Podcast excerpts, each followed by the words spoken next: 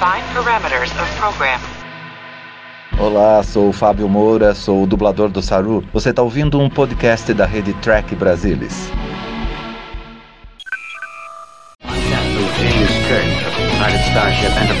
I speak from pure logic. Make it so, Nabor. You cannot deny me, Cisco. coffee in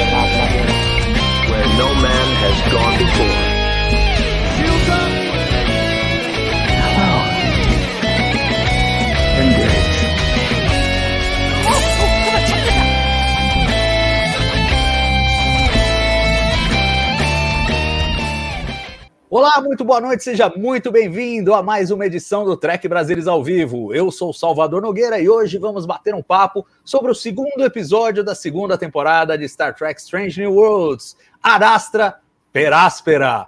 Um episódio que foca na Una, na história do seu passado e em a, o sofrimento que ela teve que passar para finalmente conseguir é, ser aceita na frota estelar por quem ela é um episódio que tem todas as tintas aí mais clássicas de Star Trek. E para bater esse papo comigo, hoje estão a bordo, como sempre, a Mariana Gamberger, que é titular aqui de carteirinha de Strange New Worlds. Bem-vinda, Mari, mais uma vez. Boa noite.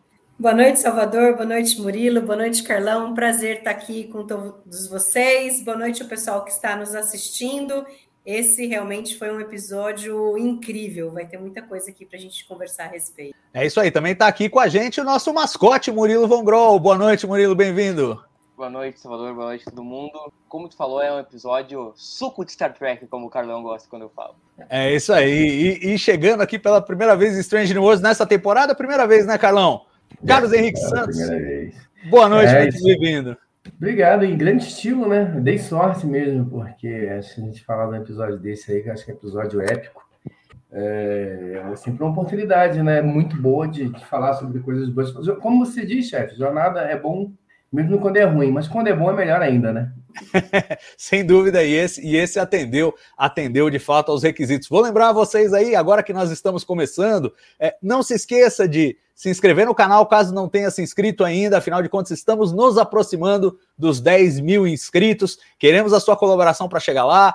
Toca a sinetinha para receber as notificações do canal, deixa já o seu joinha no vídeo para viralizar. E claro, se quiser participar do nosso papo aqui de forma mais ativa, manda um super chat, colabora com a gente aí no chat. Claro que a gente vai exibindo os comentários de todo mundo ao longo do programa, mas quando vem o super chat, vem todo coloridinho aqui, a gente acaba naturalmente prestando mais atenção e pode comentar com mais propriedade o que vocês estão é, falando por aí. Sempre muito bacana acompanhar a, a conversa paralela aí do chat e ver a interação com o que a gente está fazendo aqui no vídeo. Bom, vou começar esse programa não com as nossas impressões, mas com a impressão de uma pessoa ilustre que o Trek Brasilis teve a honra de entrevistar é, na semana que passou. Rebecca Romaine, a estrela desse episódio, interpreta a Una Shin Riley em Star Trek Strange New Worlds. É, o Trek Brasilis fez parte da, da, da, das equipes de imprensa que tiveram uma oportunidade de fazer uma entrevista exclusiva com a Rebecca e com o Anson Mount, e ela comentou especificamente sobre como foi participar desse episódio.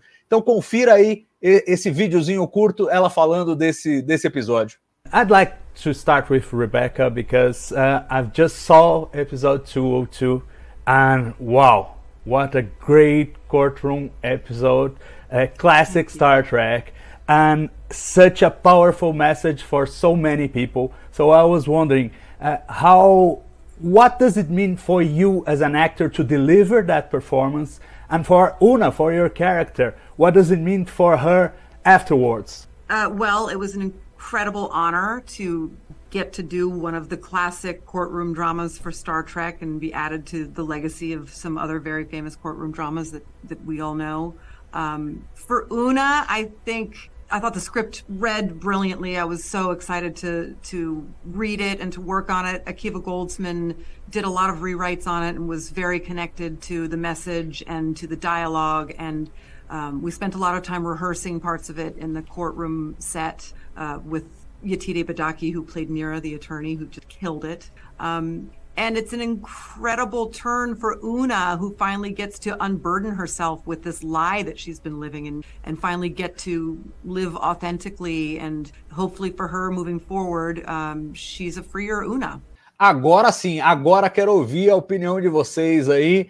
Como foi o impacto desse episódio? A gente já esperava, né? Claro, isso é uma, uma das questões que estavam penduradas desde o final da temporada passada. A gente já esperava um episódio assim. Os trailers também destacaram isso, divulgaram um clipezinho desse episódio. Mas, claro, a primeira coisa que me impactou foi a duração. Ver, poxa, 57 minutos, um episódio que realmente respira e o ótimo trabalho com personagens no que é esse, essencialmente um audiodrama, né? É, é, se você assistir ou só ouvir ao episódio, você não vai perder praticamente nada. Queria saber as impressões iniciais de vocês, assim, a primeira batida do episódio. Começar pela Mari. É, assim, que a gente sabia que ela no final seria inocentada era óbvio. A gente já tinha visto outras imagens dela, ela não ia sair de Strange New Worlds. Então, o grande impacto do, do episódio, o, o que o fa faria diferença de qualquer outro é como fazer isso, como mostrar que ela iria ser inocentada. E eu acho que eles conseguiram fazer isso muito bem. É, e assim, a minha prim primeira impressão, porque a gente lembra lá do Ghosts of Illyria e o pai que fala para ela: Não, eu vou te defender aqui até o final, tal. Então você fica esperando inicialmente que o pai que vai ter um, uma grande ação ali. E aí começa o episódio e você vê já de cara, logo no início, né? A Batel já corta. Ele fala: Meu, você não pode é, é, testemunhar, porque se você testemunhar, você vai ser acusado também. Aí logo em seguida vem a Laan falando: não, é, e eu, eu acho que alguém conseguiu essa informação que a UNA é iliriana de forma ilegal. Aí isso acabaria com, com a com o tribunal? Ah, acabaria. Pô, aí você fala, pô, será que vai ser por conta de uma tecnicalidade e tal? E aí, no fim, não, entendeu? Ele se mostra ser um episódio muito bom, muito atual, que a gente precisa muito ouvir as coisas é, que são faladas é, nesse episódio. Eu, inclusive, revi vários episódios aqui de, de Tribunal de Jornada nas Estrelas, né? Court Martial, The Measure of a Man, é, The Drumhead e, recente eu já tinha visto Tribunal, e eu acho que esse não deixa para trás nenhum, é, não, não, deixa assim, nenhum deles deixa esse para trás. Eu acho que a Jaspera é, é muito, muito, muito bom. Gostei demais do episódio. Acho que eles arrasaram. Não vou dizer assim, e, e eu vejo que assim, tem muita, muita gente que falou assim: meu, entrou entre os melhores episódios de Jornada nas Estrelas, tal. Eu ainda acho que não é assim um fenômeno que ah, agora vai entrar no meu top 10. Não, mas eu acho que é um episódio que tem um peso muito grande e eu acho que para muita gente ele realmente significou é, tem um significado muito forte e que o faz dele muito especial. Tô com você, Mari. Acho assim, não, não entra na minha lista de top 10, mas realmente é um episódio muito bem resolvido, muito eloquente, muito forte nas suas mensagens. Carlão, como que foi a, a primeira impressão aí com esse episódio? Excelente. É, inclusive, talvez entre na minha lista de top 5. Não sei se tem, porque jornada para a gente ter uma lista de 10 é quase uma briga. Mas com certeza lá na frente, quando a gente estiver discutindo os melhores episódios de jornada, esse episódio vai ter que entrar na discussão. Pode até discordar se ele vai entrar ou não, mas na briga ele tem que estar porque é, por tudo isso que a Mary comentou, é, mas ele além da, do, do aspecto né, da gente tratar a, uma maneira de a gente conhecer a personagem, a Una, algo que a gente sempre tinha curiosidade de saber sobre os personagens novos que a gente viu no passado e agora estão estão aparecendo para a gente aqui em Strange New Worlds, mas sem ser expositivo. Então a gente consegue acompanhar a, o drama dela e ao mesmo tempo conhecer um pouco da origem, de onde ela veio a um episódio em que é, a gente tem uma, uma, a estrutura do episódio, toda a maneira como ele é conduzida, a, a, a, o drama em si e, e, e, o roteiro são muito bem definidos. Eles vão pegando esses pontos que foram pingados. É interessante, depois que a gente assiste esse episódio voltar no Fantasma de Líria, a gente revê o episódio e, isso, e muita coisa que passou ah, ali ao largo é, meio que ressignificado depois que a gente chega nesse episódio agora. Então, isso tem um, um, um sentimento também de estrutura muito bacana. E eu acho que a, a, o discurso que a gente vê, e quando eu digo discurso, não especificamente o discurso da advogada, mas o, tudo que acontece no episódio, é absolutamente necessário, infelizmente, né? A gente ainda precisa ouvir esse tipo de coisa hoje, ainda é um discurso atual.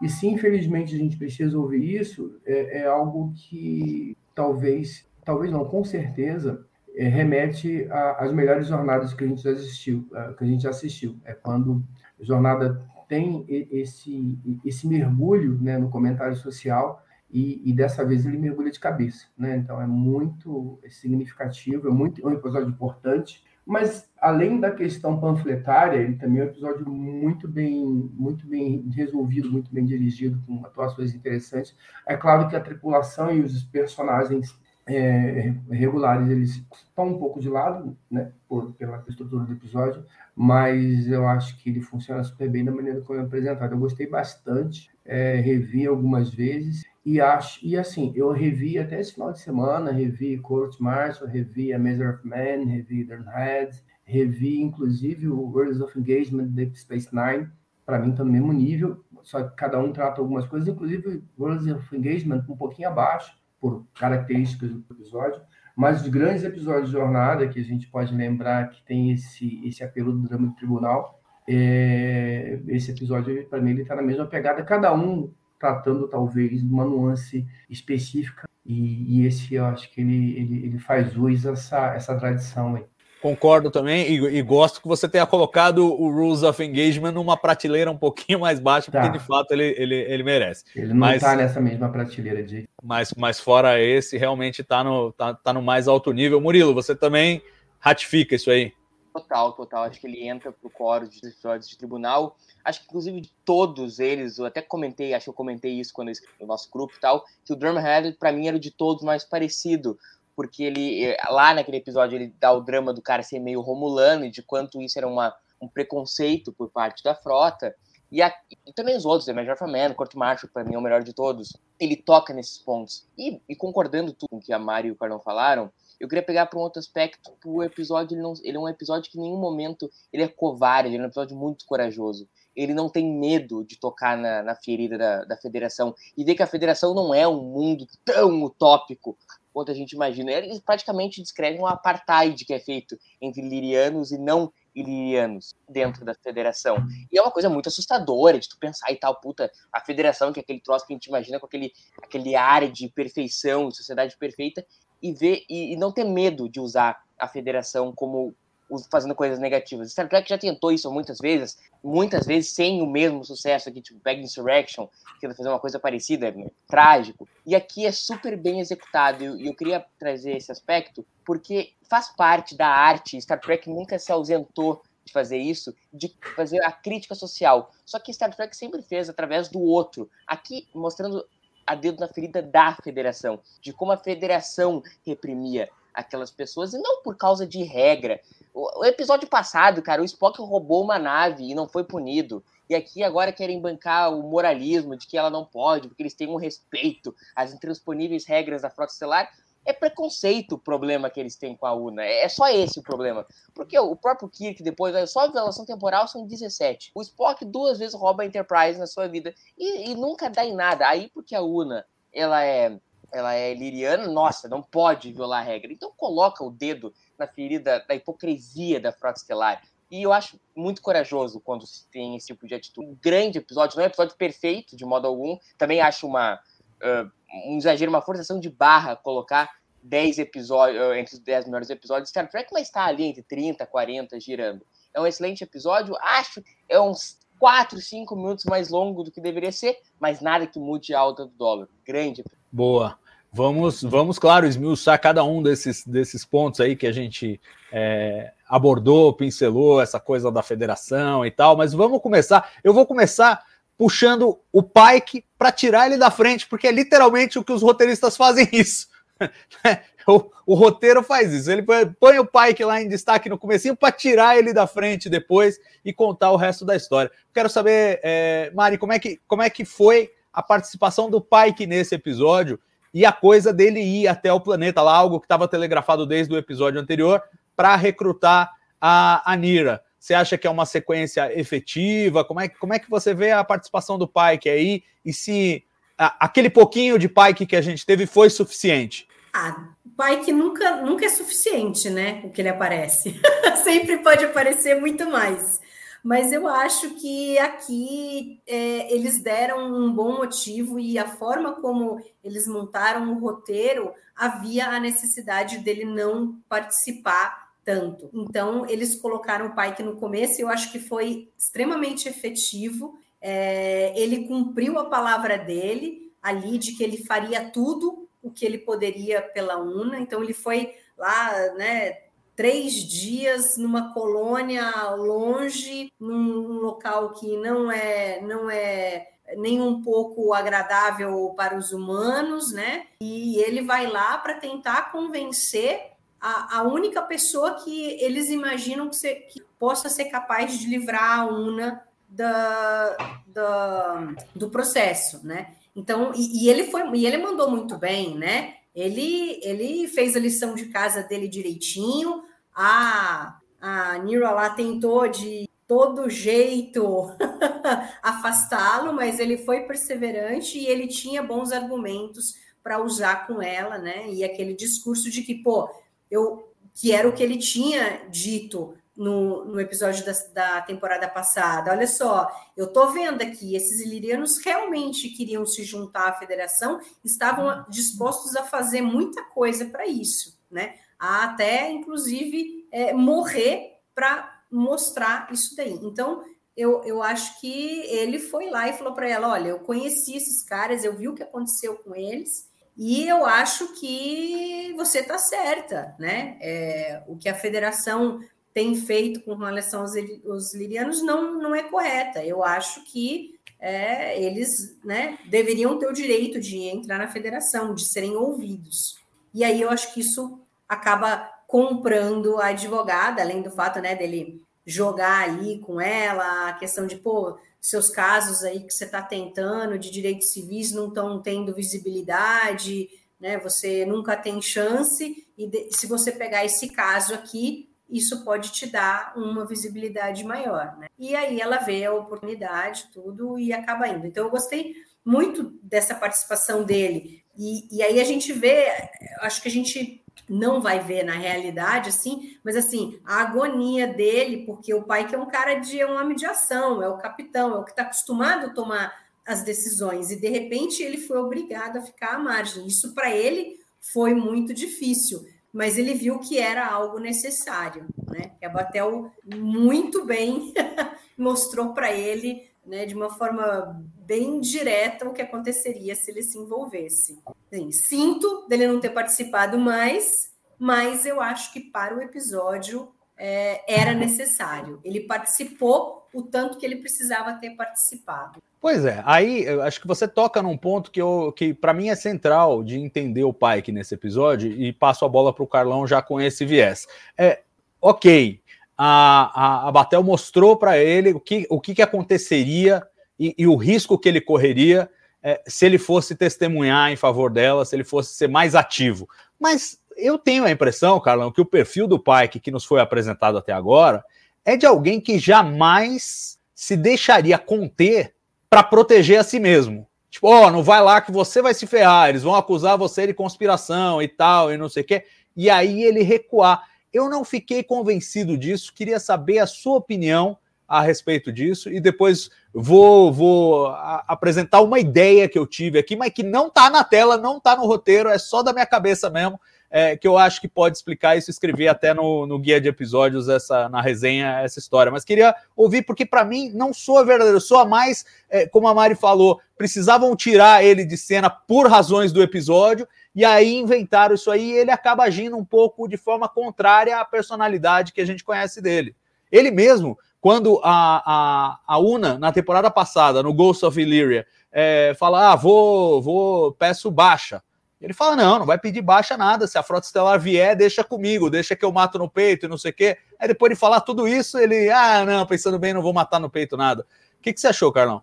É, eu, eu entendo seu ponto de vista, mas eu acho que nesse, nesse ponto, a, a Batel ela deixa claro também o seguinte: eles vão derrubar, eles vão usar você para derrubar ela e vão derrubar você junto. Então, não é só porque é, ele está se escondendo também, ele está com receio, mas ela deixa claro também que se ele, ele, ele vai para o julgamento, ele pode prejudicá-la mais do que ajudá-la. É, e, e, e, essa é a, é a intenção da fala né, do, do, da Batel ali. Então, é, eu não, não fiquei com a impressão de que ele recua porque ele quis se proteger. Eu fiquei com a impressão de que ele recua porque, bom, ela mostrou o ponto dela. Se eu parto para cima, é, eles vão usar a minha fala, o, meu depoimento, para tornar o caso dela né, indefensável. Então, eu não fiquei com essa impressão, acho que desceu bem e, para mim, passou de boa. Eu não tive a impressão que ele estava recuando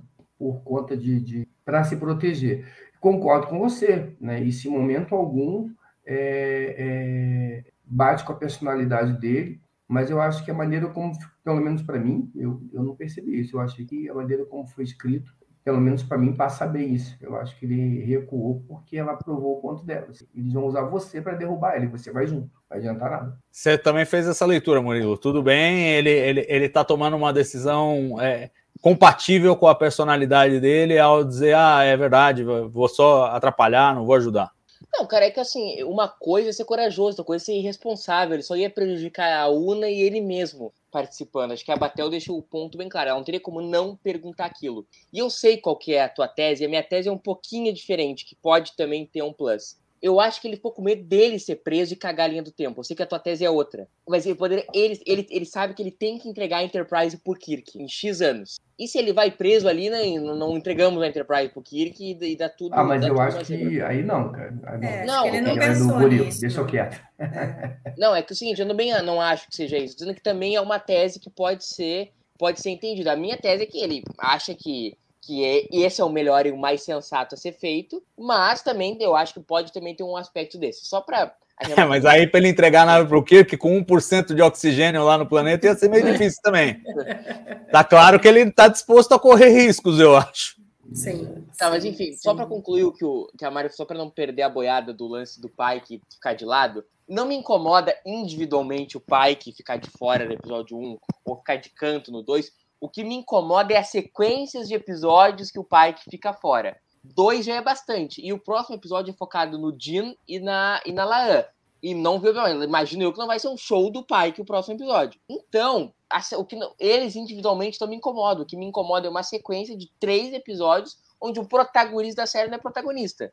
O quarto episódio a gente sabe que é ele lá em Radio 7. Mas o quinto é o Spock com a, com a T'Pol. E o sexto, eu, eu sempre troco esse pouco. E o sexto, uh, e o sexto episódio é o, é o Dino e a Uhura. Então, é complicado, né, Tchê? Uma série onde o, o, protagonista não é protagonista. O que me incomoda é esse Mas então, Murilo, é porque você não é da geração que assistiu a série clássica e, passa, e fica hoje reclamando que ah, os personagens secundários não tinham espaço. E eu, é, então você não é dessa geração. Se você fosse dessa geração, você estaria batendo palmo. Porque essa geração que assistiu a série clássica lá reclama: ah, a Aurora não tinha espaço, ah, o Tchekov não tinha espaço, ah, o Sul não tinha espaço. Para esse pessoal ter espaço, alguém tem que perder. É, é, não tem jeito. Então. É, então acho que o pai, que é o personagem que tem que perder espaço, é o pai. Que... Não, não é, eu acho que qualquer, qualquer episódio que você tiver o pai, que tiver o que você tiver um desses caras, ele vai ofuscar o restante. Tá? É. Então é, é uma escolha. Acho até o, o Salvador comentou que parece que havia um acordo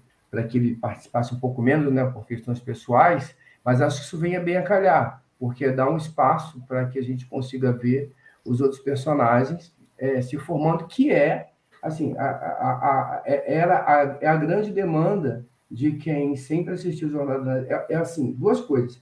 É uma demanda de quem assistiu Jornada nas Estrelas série classe, sempre reclamou disso, e é o nosso assim, uma, uma das inúmeras é, é, é, avaliações positivas que a gente faz de Deep Space Nine. Ah, porque Deep Space Nine tem um monte. E tem por quê? Porque não tem cisco toda hora. Mas tem 26 então, episódios. Hã? Mas tem 26 episódios. Eu não, não posso falar para frente. Eu não posso projetar, eu não posso fazer uma projeção. Né? O que eu posso dizer é assim, ah, não, a gente, eu entendo que a gente teve sete temporadas, não sei quantas temporadas é, Strange Worlds vai ter, tá? Então, e, e principalmente porque a gente não sabe, Porque se a gente soubesse que Strange New Worlds ia ter sete temporadas de 26 episódios, aí eu posso me dar o luxo de fazer um episódio a cada cinco episódios eu faço um episódio da Albura, não, aí daqui a cinco eu faço... Agora eu não sei quantos episódios, quantas temporadas de Strange New Worlds vai ter, e se ela tiver sete temporadas, serão sete temporadas, dez episódios. Não dá. Então, assim, é, é a escolha de Sofia. Ah, então você tem que escolher agora, antecipadamente, se você vai dar esse espaço para esse pessoal ou não. Depois já era. Não, e o pai que teve, teve uma coisa antes, que ele teve uma temporada inteira de Discovery que é, bem lembrado, foi desenvolvido, né? Então Bem ele não lembrado. chegou, ele não chegou é, um papel em branco na primeira temporada de, de Strange New Worlds. A gente já tinha um background dele, a gente já tinha visto ele, né? O Spock também, o Spock nem se fala, porque a gente já conhecia o personagem e tudo mais. Então eu acho que isso possibilita você dar um espaço maior, tirando um pouco o Pike. Mas incomoda, eu entendo o Murilo, e me incomoda três episódios na sequência com um pouco do Pike, né? Exato. Eu, eu acho o seguinte, eu acho que, é, resumindo a ópera, eu acho ok abrir espaço para outros personagens, e, e aí o capitão tem que pegar mesmo o banco de trás de vez em quando, mas três em seguida talvez seja excessivo e você começa a enxergar um padrão. Pode ser uma conveniência do ator, eu sei que no primeiro episódio foi de fato, ele pediu para é, chegar mais tarde e tal, e aí devem ter rearranjado a produção lá de forma a, a, a permitir isso, porque ele era. É, e, e, e, a gente vê, né, na entrevista que a gente fez, ele fala da experiência nova dele de ser pai, então ele está muito envolvido com isso mesmo. E claro, filhinha dele tinha acabado de nascer, ele queria um tempinho a mais. Ele já, da época de Discovery, quando começaram a falar de uma série com ele, ele já falava: olha, tem que ver, tem que ver o tempo que vai exigir e tal, não sei o quê. Porque a gente tem que lembrar que essas séries são filmadas no Canadá, lá em Toronto. E se o ator ele é baseado em Los Angeles, por exemplo, a família dele fica em Los Angeles, ele vai para Toronto, fica seis meses sem ver a família. Então, é, às vezes, você ter filho pequeno é complicado. Então, ele tem essas, essas restrições, eu acho que isso explica mais. Mas, claro que do ponto de vista da série, fica um pouco, você fala, meu, estão achando uma desculpa todo episódio pro pai que ter dois minutos de tela. E aí é uma coisa meio esquisita, porque ele é o protagonista, não tem jeito. Mas eu acho que tem esse efeito colateral positivo que está sendo bem explorado nos episódios que a gente viu até agora, é, que é dar mais protagonismo para quem seria, em tese, coadjuvante. Deixa eu só, antes de passar a bola para você, Murilo, falar, porque você falou da sua hipótese secundária com relação à minha hipótese secundária, porque, da minha hipótese primária, porque você leu no guia de episódios, mas o nosso espectador pode não ter lido. Então, deixa eu só contar o que, o que me ocorreu, que eu acho que poderia explicar essa atitude do Pike. No meu entender, é o seguinte: em A Quality of Mercy, o último episódio da primeira temporada, o Pike descobre naquele futuro alternativo, quando ele encontra a Laan, que a Una foi presa e está presa há muitos anos.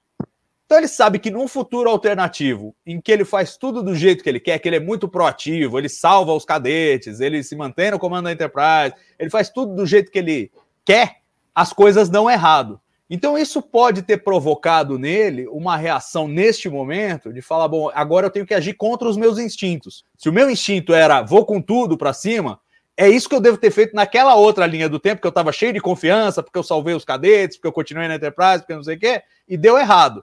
Então eu vou puxar para trás. Só que, de novo, isso está tudo na minha cabeça para explicar por que, que o Pike aceitou tão passivamente esse papel de espectador no julgamento da UNA.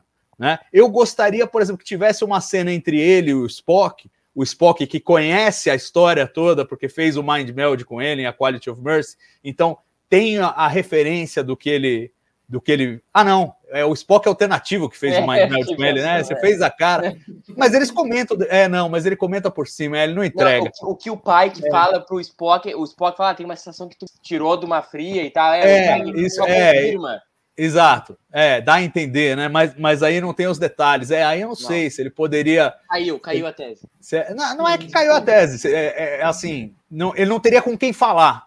A não ser que ele contasse a história toda. E aí a cena ia ficar um Seria, pouco arrastada. Ele poderia falar com a própria Una, porque a Una sabe. Eu sei se ele contou. É que ela foi presa. Não, não... É, então. Ninguém, ninguém é, sabe é dessa assim, história. Ele é. teria que contar a história e explicar o que ele está sentindo. É, mas ele não daria por causa do rol dos Romulanos. Ninguém pode ficar sabendo dos Romulanos lá. Ele teria que não, mas ele não precisa contar dos Romulanos. Ele pode contar só que aconteceu isso, que ele teve que aceitar patati patatá e pá. E eu vi lá que ela ia ser presa. Então eu Enfim, só para a gente ter uma ideia de que isso passou pela cabeça dele. Mas enfim, não fizeram, também não é um grande pecado. Eu posso conviver com a minha própria ideia. A Maria fala alguma coisa? Fala, Maria. Não, é que assim, a gente tem que ver que a prerrogativa de chamar é, as testemunhas são da acusação e da defesa.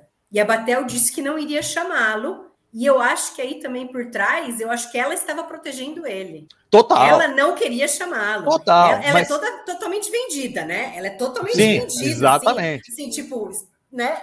Tipo, ela nunca poderia ser a, a, a acusação, enfim. Coisas mas, assim, da Fox Estelar. E, e, e, a advogada de defesa da UNA tinha uma linha de, de pensamento ali, e ela também não queria colocar o Pike, porque não interessava para ela colocar o Pike. Mas passou a interessar a estratégia mas, mas no que no final, fim deu certo. Não, mas aí era com, com a própria UNA. Ela não precisava colocar o Pike e a UNA. Então, entendeu? Ela, ela precisava colocar a UNA para depor no final então, de tudo, para a Una contar a história dela, né? E aí eu vejo que ela é muito astuta, ela leu toda a situação e é, a partir do momento que você que você tinha ali um, o, o, o vulcano, que é o cara que quer fazer tudo certinho, que só está interessado na questão da lei e que via-se estar incomodado como a coisa estava andando, né? E, e, e, ela e ela provocar tudo que ela fez com o April, tudo, ela foi ela foi criando uma situação para que no final acontecesse o que ela precisava que acontecesse, né? Então, mas me parece, cara, aí já vou, cara vou... questionar a Una, porque sabia que a hora que colocassem a Una, ela ia ser questionada, se não, se não o pai que o pai que através dela. Não, ela mesma, a própria advogada, a, a, a Nira, não queria chamar a Una para depor no primeiro momento não, por causa não, disso. É, é, mas não, mas ela disse para a Una que não queria. Ela disse Mas queria. Não, não significa que não queria, entendeu? Eu acho que não, ela já sim. tinha todo um planejamento. Ela é, exato. Para a Una, não saber o que ela estava pensando. Ela, ela, você respondeu o que eu ia perguntar. A gente estava no Pike, mas aí já que você entrou na história do julgamento, Desculpa. eu ia perguntar exatamente isso que você respondeu. Que assim, para mim ficou claro em retrospecto que a Nira sempre teve o plano de voo, ela sabia exatamente para onde ela estava indo desde a primeira, desde o interrogatório do April, ela já sabia para onde ela estava indo. E toda, e toda a argumentação que ela fez, na verdade, foi um despiste estratégico. Ela deu a entender que ela estava indo para um lado, e ok, aí traz todo aquele discurso que a gente precisava ouvir, mas na verdade ela ia explorar aquela brecha técnica lá, desde o momento que ela pediu o livro para Laan tal, ela já sabia que tinha um buraco ali por onde ela por onde ela ia entrar e ela estava construindo o caso em torno disso. Então você fez a mesma leitura que eu, quer dizer, ela fala que não vai chamar a UNA, mas no final ela, ela sabe que de algum jeito ela vai ter que levar aquela informação para o tribunal e desde o começo é, isso estava no jogo. Então, mas nesse contexto, ela chamar o Pike seria igualmente válido e ia reforçar a tese, porque o Pike, inclusive, podia dizer: olha, a UNA veio para mim e pediu baixa. E eu falei: não, foi uma decisão minha, não vai pedir baixa, e aí reforçaria a tese do asilo. Não, mas aí não, mas não, mas não tem, mas não tem dito. É, é, ela fala pelo pai que sem o pai que ter dito que a ela pediu asilo, ela fala pela UNA, a UNA pediu Sim. asilo e o pai que aceitou. Se ela faz a pergunta para o pai, que o pai que não ia se ligar de dizer não, ela disse que queria ficar e eu concedi ela ficar, entendeu? a, a, a, não, não, daria, não encaixaria na lei que ela Gente. queria. Ela precisava contar a narrativa, né? A é, é que nós estamos nessa situação. É que nós estamos nessa situação louca que para o drama funcionar e o, e o plot twist funcionar, o advogado não conversa com as testemunhas de, de defesa antes. Porque se conversasse, ia falar: Ó, oh, pai, vou te pôr lá a gente vai contar a história assim, assim. não, mas aí, mas aí ele ia estar tá mentindo, porque na realidade não era a intenção dele. Não, mas aí. O asilo, entendeu? É, Como então, que ele ia dizer, ah, não, eu concedi asilo para ela, se, se na realidade, na realidade a intenção dele era defendê-la. Mas, mas, então, mas não dessa forma, entendeu? Mas fugindo do, do drama, da apresentação dramática, o, o, o vulcano cuzão lá, é, Pazal, que é o nome do rapaz, é, com certeza ia falar: escuta, você teve intenção de conceder asilo? Foi isso mesmo que aconteceu? Ele, ele poderia chamar o Pike. Aliás, por que, que ele não chamou o Pike? Foi a, é porque a Batel estava pilotando lá, né? E ele no final falou: pô, essa aqui tá me sacaneando. Né? E ele foi tomar o... Mas enfim, é tudo efeito dramático. Se isso fosse realmente o um julgamento, essas coisas todas teriam acontecido. Iam chamar um para depor, o outro para depor. Se eu não tenho, eu não de tenho verdade o julgamento, você jamais teria uma advogada civil numa corte militar. Então, assim, a gente. É, tem mais essa. Embora, é, assim, embora frota estelar, militar, é militar, paramilitar. É, não, esse barco partiu lá no corte marcial, que isso já aconteceu lá. Então, não é um problema de Strange New Worlds e a gente pode abstrair que isso dentro da foto estelar é algo normal, mas a gente precisa abstrair. Na verdade, é, é uma construção de roteiro para você chegar a um determinado resultado, e a questão é que foi bem feito, porque você Sim. compra a ideia. Compra a ideia. Se, se, a gente for destrinchar cada, cada episódio, não, não, coisa mas não, mas não, mas não, é. mas a ideia não é essa. Eu estou sempre me remetendo ao que a gente estava discutindo, que era a participação do Pike. E eu ah, dizendo, se eles quisessem botar o Pike mais no episódio, tinha muito como botar o Pike mais no episódio. Tem, é isso que eu tô falando. Tem, Foi uma opção tem. deles não botar. E aí tem essa coisa que eu acho que joga um pouco contra o ethos do personagem, mas ao mesmo tempo pode ser Ué. justificado por uma teoria, o... por outra teoria, por outra... É isso que eu tô o dizendo. O testemunho dado pelo April poderia ser tranquilamente dado pelo Pike. Sim. Imagina... Não, não poderia, porque eles, a Batal falou, ela ia ter que perguntar para ele quando foi que ele ficou sabendo que ela era iliriana. porque ela perguntou pro, pro, pro April se, se, é. se ele desconfiou que ela, que ela escondia alguma coisa e ele disse que não, entendeu? Então, é, verdade, não poderia. O April ele podia, por isso que ela Sim. usou o April. Mas assim, é, mas não poderia tá, fora, gente, tá, ou ele ia cometer perjúrio ou ia confessar o crime. Calma. Concordo com você, a gente, mas a gente tá É, isso foi o Castanha que disse, dá o crédito, Murilo. A gente está partindo da premissa do universo espelho. Tira o pai, tira o April, coloca o pai que coloca ele falando a mesma coisa. O que eu estou dizendo é, dá para pegar o pai que colocar ali no lugar do April e escrever o negócio, como tudo foi escrito para chegar naquele final. Da mesma, porque qualquer outra coisa, dependendo de como fosse escrito, não chegaria ali. Até porque adorei, legal, bacana, achei super bacana, vejo várias vezes, tipo, mas a gente tem que ter aquela questãozinha da suspensão de descrença, né, para a gente acreditar, e eu acredito, eu sou um crente, com fé nisso, mas é fé de que toda aquela, ela, toda aquela argumentação ia chegar ali onde ela chegou. Né? Então, assim, eu acho que isso é uma escrita legal, você compra a ideia, mas você tem que estar disposto a comprar a ideia. Se eu quiser destruir, eu destruo, não tem como porque é uma escrita, é um, é, é, é um drama, ele é feito para isso. Então, acho nessa linha que vocês estão falando, daria para escrever de forma a colocar o pai no lugar. Se a gente ah, queremos colocar o pai, vamos colocar onde? Coloque ele ali no lugar do Eito, escreve de uma maneira, como foi, como por exemplo, escreveram, se você prestar atenção, a pessoa, quando chega lá na hora da lã, ela, do jeito que ela pergunta, a lã sabia que ela era iliriana. Mas da maneira como perguntam para Alain, ela não comete perjúrio, porque ela pergunta, você... É... A primeira pergunta que ela faz para Alain é, é, você em algum momento desconfiou que era ela Iriana? Hum. Não, Alain nunca desconfiou uhum. que ela. Então ela não Sim. cometeu perjúrio, pelo, dada, a, dada a tecnicidade da pergunta. E a segunda pergunta. ela, foi. Né, e, a, e, a, e a segunda pergunta que ela faz é: é, você suspeitava que ela, que ela escondia algo? Ela, até aquele momento, ela também não, ela não, ela não suspeitava. Então, da maneira como você. Aí, aí, Alan conseguiu responder o que tinha que perguntar sem cometer perjúrio. Por quê? Porque o texto foi escrito dessa maneira. Então, é que eu quero dizer. Daria para colocar o Pike ali naquela cadeira e escrever de forma da mesma maneira que a Batel, da chapa do Pike, né? É é, é, é, justificasse a, a, resposta dele e só no final a, a partir para essa questão do asilo.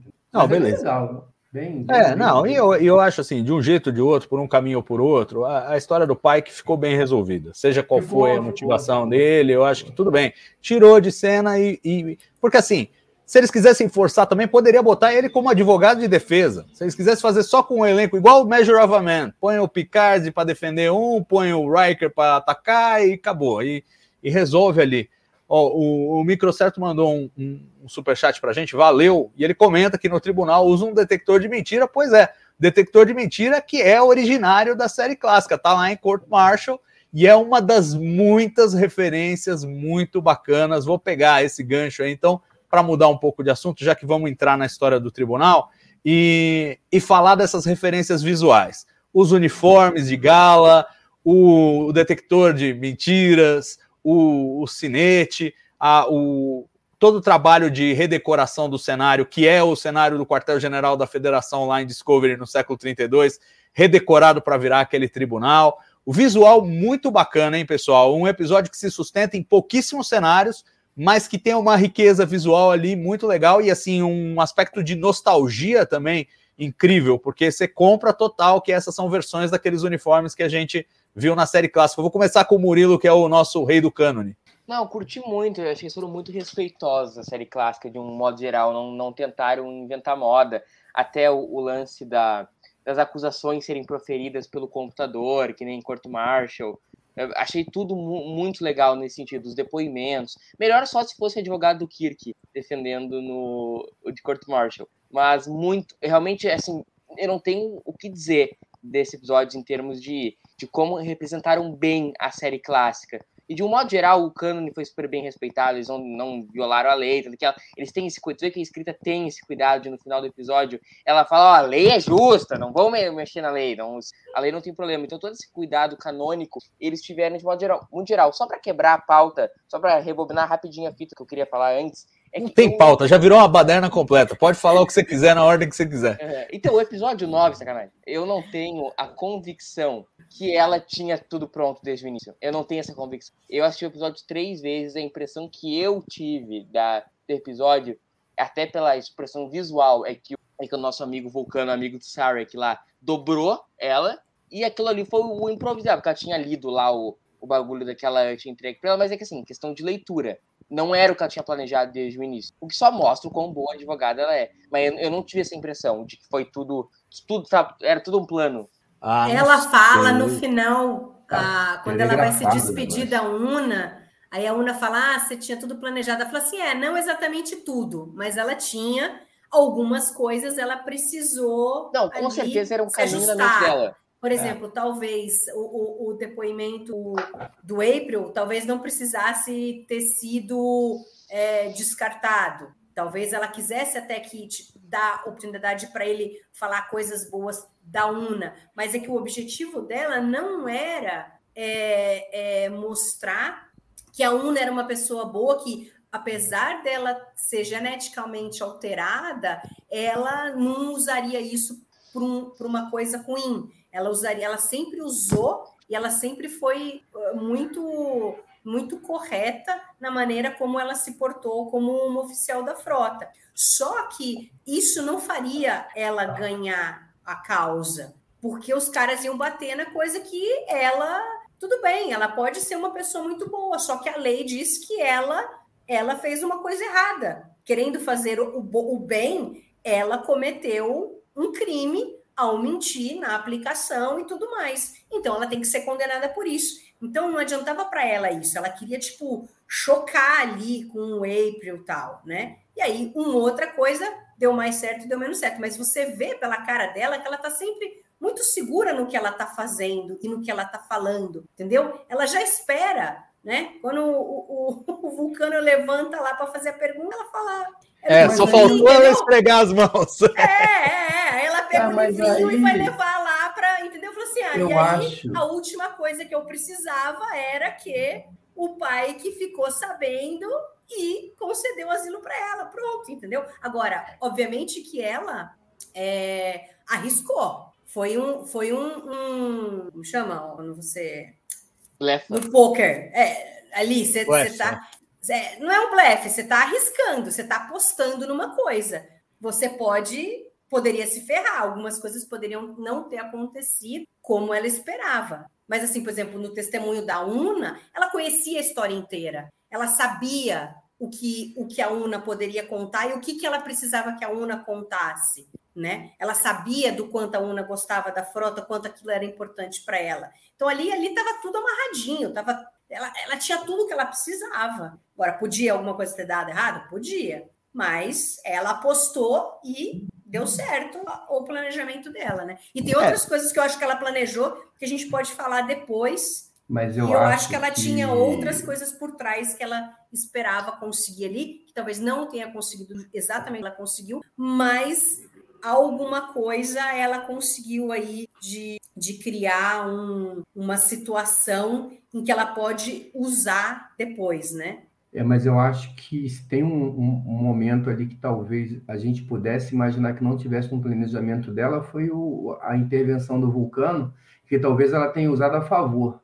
Porque se você retirar aquela intervenção ali, o plano dela ainda funcionaria, se o cara não aparece para comentar. Mas o, o, quando ele aparece e ele fala da lei, ela aí só reforça o plano, mas eu, eu talvez ali, até porque essa questão também da entrada dele, isso é meio inconveniente, né? Assim, é, de novo, aí a gente tem que usar aquele mecanismo da suspensão da descrença, porque parece roubar no jogo. Você vai com o juiz até os 45 do segundo tempo e quando vai, ah, não, fica daí troca o juiz, que esse cara aqui não está pitando direito.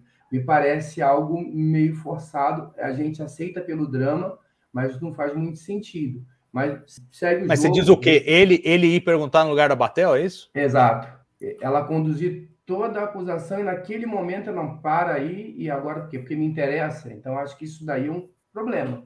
Né? Ah, mas gente... eu, eu gostei. Eu e eles estavam como uma não. banca ali. Eram os dois que estavam acusando, só que ela estava conduzindo. Aí, aí ele falou: não, deixa Gostar, comigo, deixa comigo que você não está fazendo seu trabalho. Não, gostar eu gostei. Eu acho é. bacana, dramaticamente legal, show de bola. Até porque a gente já sabia que o cara ia se meter, porque lá atrás, quando ele aparece, antes dele aparecer, ela já fala: olha, o caso chamou a atenção do meu chefe, ele vai vir aqui, eu não sei porquê, alguma merda vai dar. Então, gente... Agora, imagina você, você tá ali, você sendo julgado, blá, blá, blá, blá. aí no final das contas, quando você acha que o negócio vai ficar bom para você, aí entra, não, peraí, não vai ser mais ela, sou eu. Tá? Mas não é essa a questão. Mas... Eu, achei, eu achei legal, eu, eu comprei a ideia para não, eu, do roteiro, mas eu só acho que se a gente fosse abstrair, talvez essa parte tal, do, talvez não tivesse, no, a gente poderia abstrair que essa parte não tivesse no plano dela, mas que acaba fortalecendo, que ele dá mais um argumento para ela entrar com a questão legal ali, com essa questão da, da regra lá do, do livrinho lá.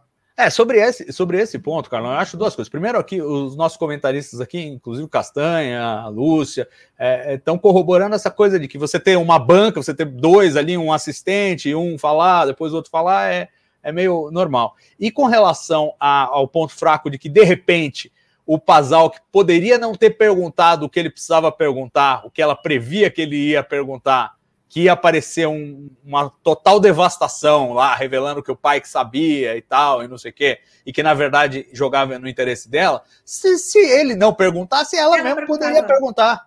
Porque quem pergunta primeiro é a acusação, Sim. depois a defesa. Então, não, não, ela estava bem segura nesse ponto. reclamando do cara ter aparecido. Se vocês pegarem esse ponto, o que eu estou dizendo é, voltando lá na pergunta inicial, no comentário inicial, que é o que eu quero dizer. Se alguma coisa talvez estivesse fora do, do, planejamento dela, talvez fosse a entrada dele, que acabou ajudando. É isso que eu quero dizer. Sim.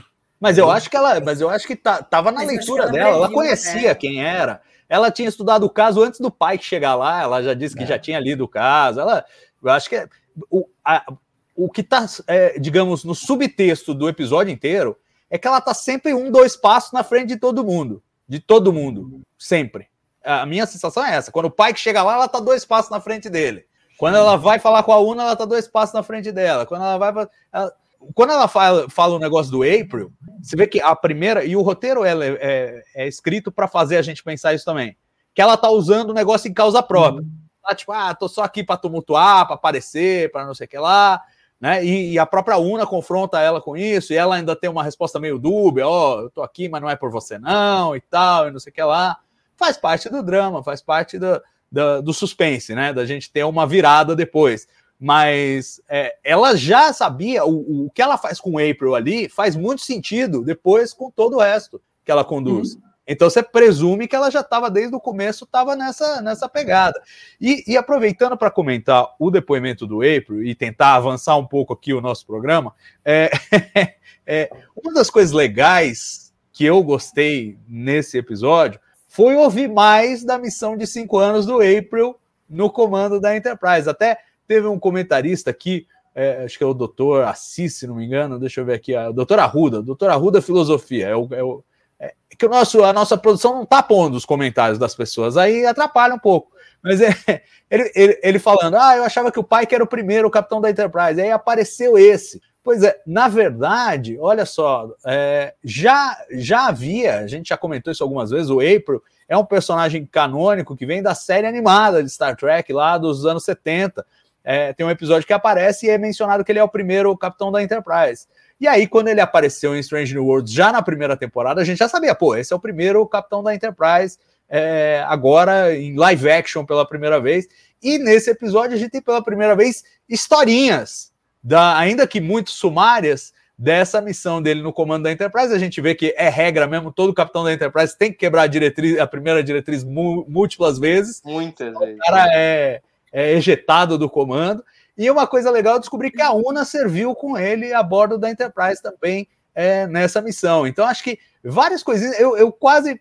Que agora a gente tá no. A, a maré não tá ajudando, né? Senão eu falaria que eu quero uma série do April. Mas. mas, mas, a maré não está ajudando, a gente vai ter que se satisfazer. Vai, vou, vou, vou é, reduzir minhas ambições e falar: eu gostaria que em algum momento em Strange New Worlds a gente tivesse um flashback do April no comando da Enterprise, ou algum episódio que por algum motivo ele tivesse que assumir o comando da Enterprise. Quero saber de vocês o que vocês acharam da participação do April e, e dessa, dessa, dessa, digamos, desse enriquecimento do cânone pré-Pike na Enterprise. Começar com o nosso canonista Murilo Von. Cara, eu fiz uma coisa que eu faço raras vezes na minha vida. Eu me dei o trabalho de rever o episódio no qual o April aparece em Taz. Por causa desse episódio. Inclusive, ele assume o comando da Enterprise no episódio. Pelo jeito, ele tem algum nível de intimidade com o Kirk, porque ele chama ele de Jim e tal. Muito legal. E ele enriquece muito depois de tudo que a gente conhece no, do, do April aqui. Porque o April tá tendo uma, uma aposentadoria compulsória naquele episódio. Né? Os caras não, não te queriam mais, pai. E aí tem todo o desenrolar do episódio, acho que não tem, não tem spoiler de Taz, né? E aí no final ele, ele assume Enterprise, volta, dá tudo certo.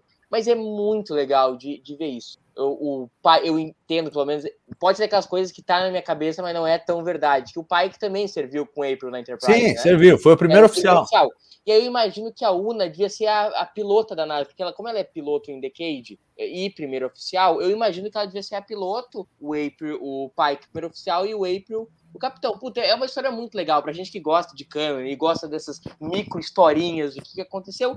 É muito, é muito legal. O April é daqueles capitães heróis quando a gente vê o Lorca na primeira temporada de Discovery, o que ele pede lá, eu quero os melhores capitães. Acho que não, nem o Lorca, o Lorca ou o Saru, os dois. Saru. eles, eles listam o April, ele lista o April como um dos maiores capitães da frota estelar. É muito legal, ele que, ele que é o pai das Constitutions, é um personagem muito importante dentro do ambiente e dentro do canon de Star Trek. É muito legal saber dessas histórias deles e saber que ele é capitão da Enterprise como Kirk, como o pai, que lei não, para nós não há.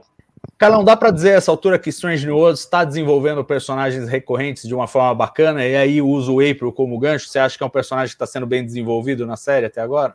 Ah, sim, sem dúvida. É, é, na, na, quando a gente fala em recorrente, a gente sempre pega o, o espelho de Space e essa é muito injusto, porque pelo que, pelo que a gente comentou lá no início, né, é, eram temporadas maiores, então não dá para comparar. É, dentro desse espectro, acho que sim, mas gente, o, o, o, April, como você falou, você está até querendo uma, uma série do April, e, e isso é bacana, porque é, quando a gente vai ali para a série clássica e principalmente para a nova geração, as outras séries, independente disso, tirando também de Space Nine, você tem sempre um almirante, né? E é sempre um, é outro, é um, é outro, é um nome, é um, uma. E quando você tem uma, uma recorrência, cria uma, uma certa é, é, consistência de, de, de, de universo que contribui né, com contar a história. É, nesse episódio até funcionou, não digo que funcionou ao contrário, mas você percebe que tem ali uma, uma, uma, uma mágoa do April com o Pike, porque ele foi exposto, que é algo que a gente só consegue perceber por conta dessa relação que foi construída ao longo do tempo. Né? Se é um almirante banana qualquer, não faria a menor diferença.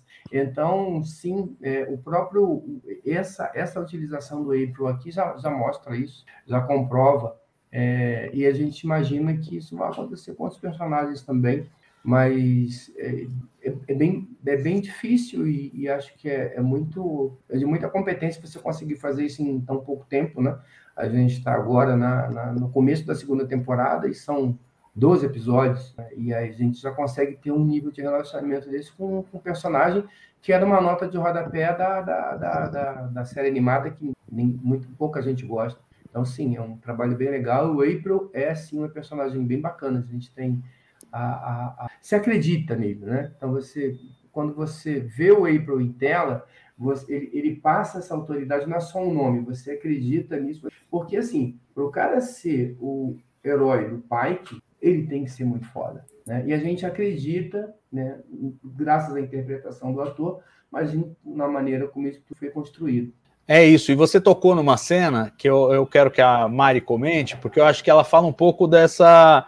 A gente estava falando do, do Pike escanteado, mas do preço que ele pagou nesse episódio também. Todo, toda a dificuldade para recrutar a Nira e depois essa coisa de decepcionar o April, que para ele foi muito difícil e ele acabou levando a culpa pelo que a Nira fez com o April. É uma cena super curta, mas é uma cena poderosa, que ele vai servir o uísque para o April, o April recusa e ele põe um copo no outro, toma sozinho tal. É uma daquelas cenas curtas, mas muito efetivas para desenvolver os personagens, né, Mari?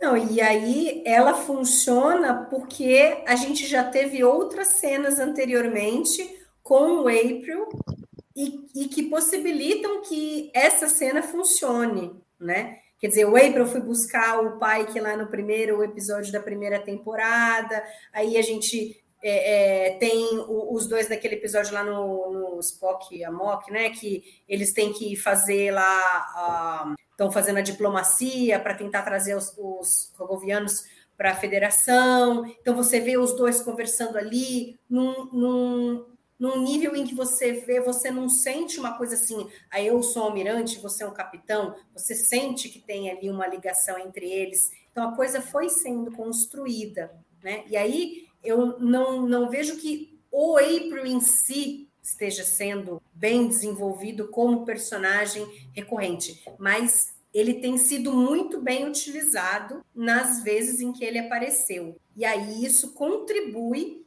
para os personagens é, fixos da série, e aí, no caso, o April com Pike especialmente acaba funcionando. Eu, eu acho que isso é, é o interessante. Esse enriquecimento das histórias trazendo esses pontos, né? Que você não teria chance lá atrás. E agora a gente pode saber um pouco do April. Eu não faria um episódio com ele é, sendo o foco, comandando a Enterprise, né? Se a gente até estava até conversando aqui do quanto está fazendo falta o pai, que eu, eu não, não tiraria mais ainda é, o protagonismo dele, né? O, o, tempo de tela dele. Mas eu acho que essas pequenas inserções do April, e eu acho que a gente pode pensar que vão ter mais coisas, porque no primeiro episódio a gente viu que vai ter alguma coisa com os Gorn, que ele está envolvido, e que, obviamente, ele vai continuar envolvido quando a gente tiver o payback dessa cena. Ou seja, ele vai continuar aparecendo. Salva. O. April, ele não é o comandante em chefe da frota, né? Não, não é. Ele é assim, deve estar no alto comando, é um cara importante lá. Porque quando ele fala assim, é, quando ele abre os arquivos da, da Discovery lá para descobrir o que aconteceu com o Pike no começo da primeira temporada de Strange New Worlds, ele fala: Olha, eu tive que puxar muitas cordas aqui, eu tive que fazer muita força aqui, e eu tenho muita força. Então, quer dizer, é. quer dizer que, é, é, por um lado, ele é muito poderoso, por outro lado, ele não é o rei da cocada toda que manda em tudo, né? Ele precisa pedir para alguém as coisas. Então, tá mais Deixa ou menos nesse pé. Deixa eu fazer uma pergunta aqui. Momento cânone, assim, tem duas perguntas. De cânone, assim, de louco, do, do cracudo do cânone. o, o pai que diz pro Kirk, no Star Trek 2009, que uh. quem convenceu ah, ele a entrar na frota... Não, calma, eu vou chegar lá. Pô, você vai Foi... misturar Kelvin Time, isso é por só tais pra mim, mamão. Deixa, eu posso concluir, Carlão? Ele minto, não, é no Into Darkness que ele disse o Alexandre Marcos que foi ele quem convenceu o Pike a entrar para a Frota Estelar o pai que entrou para a Força Estelar antes do incidente da Kelvin. Então podemos estar convencidos que quem nessa linha do tempo convenceu o pai que entrar para a Força Estelar foi o Marcos, correto? Eu não acredito nisso. não... a minha interpretação é quando você causa uma alteração no tempo pela natureza não linear dessas coisas. É, quântica, você afeta coisas para trás da linha do tempo e não só ah, para tá frente. Bom, isso aí não. Mas isso, ela é, desprova, desprova a minha teoria. Vai. No Memory Alpha tá escrito isso. Que foi é, mas no Memory Alpha, o Memory Alpha tem outra interpretação, é, mas é uma interpretação. Eu, eu não acredito no, no, no Alexander Marcos como um personagem da, da Prime Timeline. É, podemos colocar? Podemos, mas é irrelevante, não vai aparecer, não tem. Não sei nem para que você está fazendo essa pergunta. Não, porque eu tô, eu tô imaginando quem que é o almirante. Ah, não sei, tanto faz. Deve ser algum. É, pois é. Aliás, no, no primeiro episódio a gente teve um, um cara que eu queria que fosse o Nogura, e pelo visto não é. Né? Pelos créditos não é. Ah, a não ser que ele tenha. A gente discutiu isso aqui, né? Nós estamos estamos tangenciando total. Vamos ficar uhum. nesse episódio. E a outra pergunta canônica é sobre o April. Ah. Uh, te incomoda o April ter 65 anos nesse episódio? Não, me incomoda ele ser o velhinho lá no outro. Aqui tá melhor. Aqui tá melhor, beleza. Então, era não, não é, não é verdade. Porque em senão... 10 anos ele envelheceu, coitado, 10 anos complicados para Robert é, April. Então, é exato. É que, é que ele teve no mesmo lugar que o Zefran Cochrane também, que é também envelheceu pra caramba. Você vai olhar a cronologia do Zefran Cochrane e comparar com a aparência do James Cromwell em First Contact, você fala tem alguma coisa errada. Mas é isso aí, tem que. É melhor não fazer, né? Live and let live, exato. O April da Tais, o primeiro que o April da Tais era Comodoro, estava indo para aposentadoria. O era cara já tinha deixado de ser capitão da Enterprise há mais de 20 anos. Eu esquece. Exato. Tem conta, tem conta, é, tem, tem conta que não dá para fazer. O, o Track Core tava fazendo conta essa semana também. Tipo, ah, então se a Una entrou na, na academia 25 anos antes desse episódio, ela entrou em 2235 como ela conheceu o pai, que ainda na academia, que ele foi lá dar um discurso, deve ter sido no final dos anos 30, e aí tem que explicar por que, que o pai que passou décadas como tenente tem esse problema. Entendeu? Não, não tem esse problema. Encalhado, encalhado como tenente. Não, pai que ficou encalhado. Problema. Pai que era o Harry King do bagulho. Entendeu?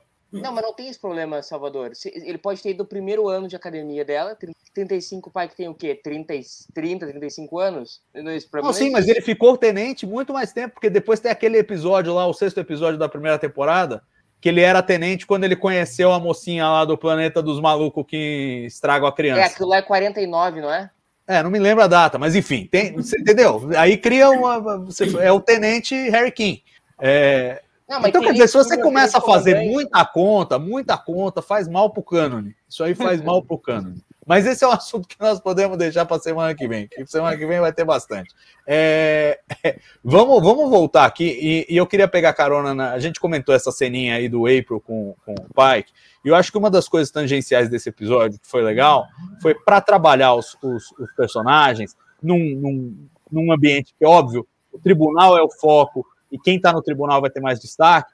Houve várias ceninhas ao longo do episódio que usaram aí os personagens da Enterprise. Então, poderia citar a, a que para mim é mais sensacional, que é a, a, da Ortega tirando sarro do Spock com o Pazalk, e depois o Mibenga falando, oh, não é bem assim e tal, e o Spock pedindo desculpas pelo estouro ali, pelo, pelo outburst.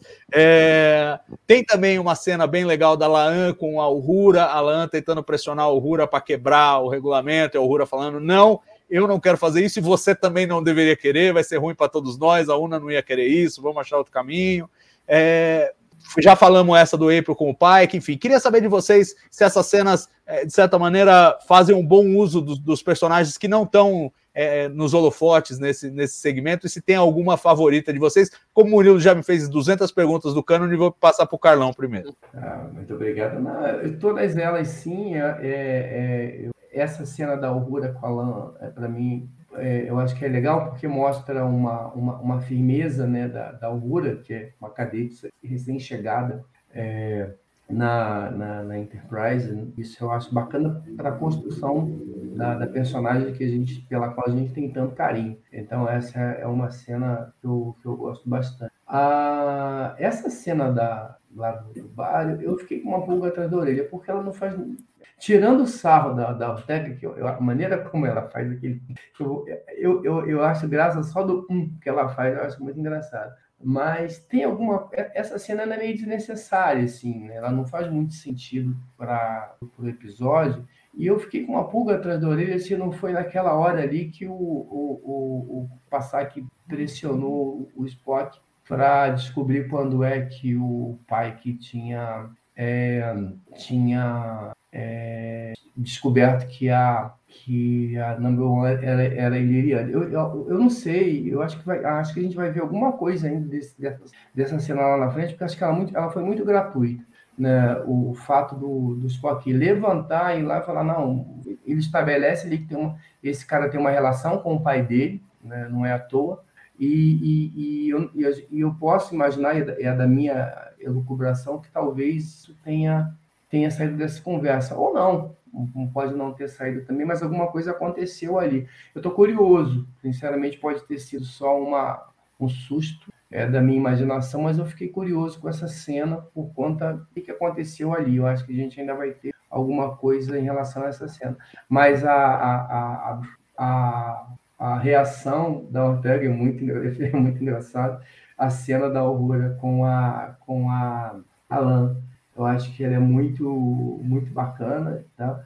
E, e, mas são as duas cenas que eu acho que mais me chamam a atenção, são essas duas que você comentou.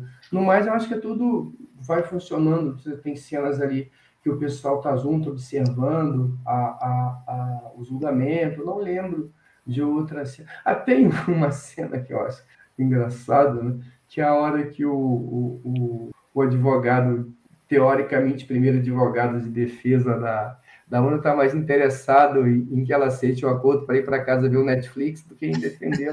e ela vira, porque assim, a gente devia conversar isso particular, você vai defender.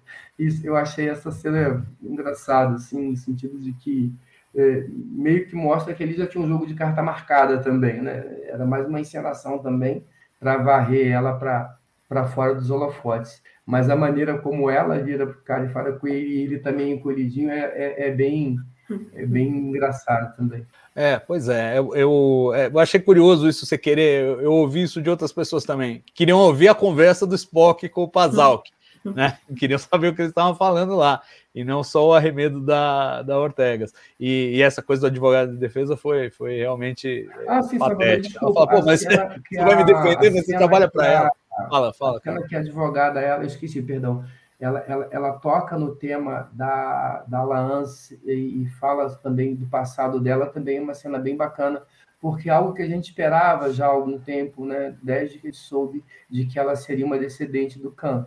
É claro que é muito é, é muito pequeno ainda, talvez a gente não tenha, até porque eu acho que agora, pela maneira como foi estabelecido o personagem, não tem muito espaço para ir mais além disso, mas eu achei que foi um toque bacana também pegar isso e colocar dessa maneira e nesse episódio. Essa é uma outra cena que também merece, merece lembrança também.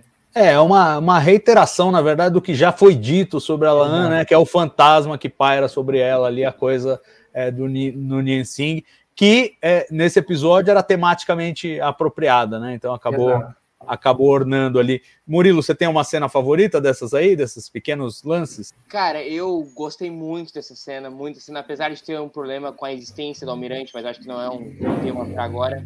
Eu gostei muito de uma cena boba, mas é um momento pequeno. Da assim, existência, desculpa, desculpa te interromper, mas da existência do Almirante, qual é o problema da existência do não, Almirante? Não, é que eu acho que, mas quer que eu fale disso agora? Que vai ser mais uma vez nós vamos debater o todo. Que e não... é do caso do Canon?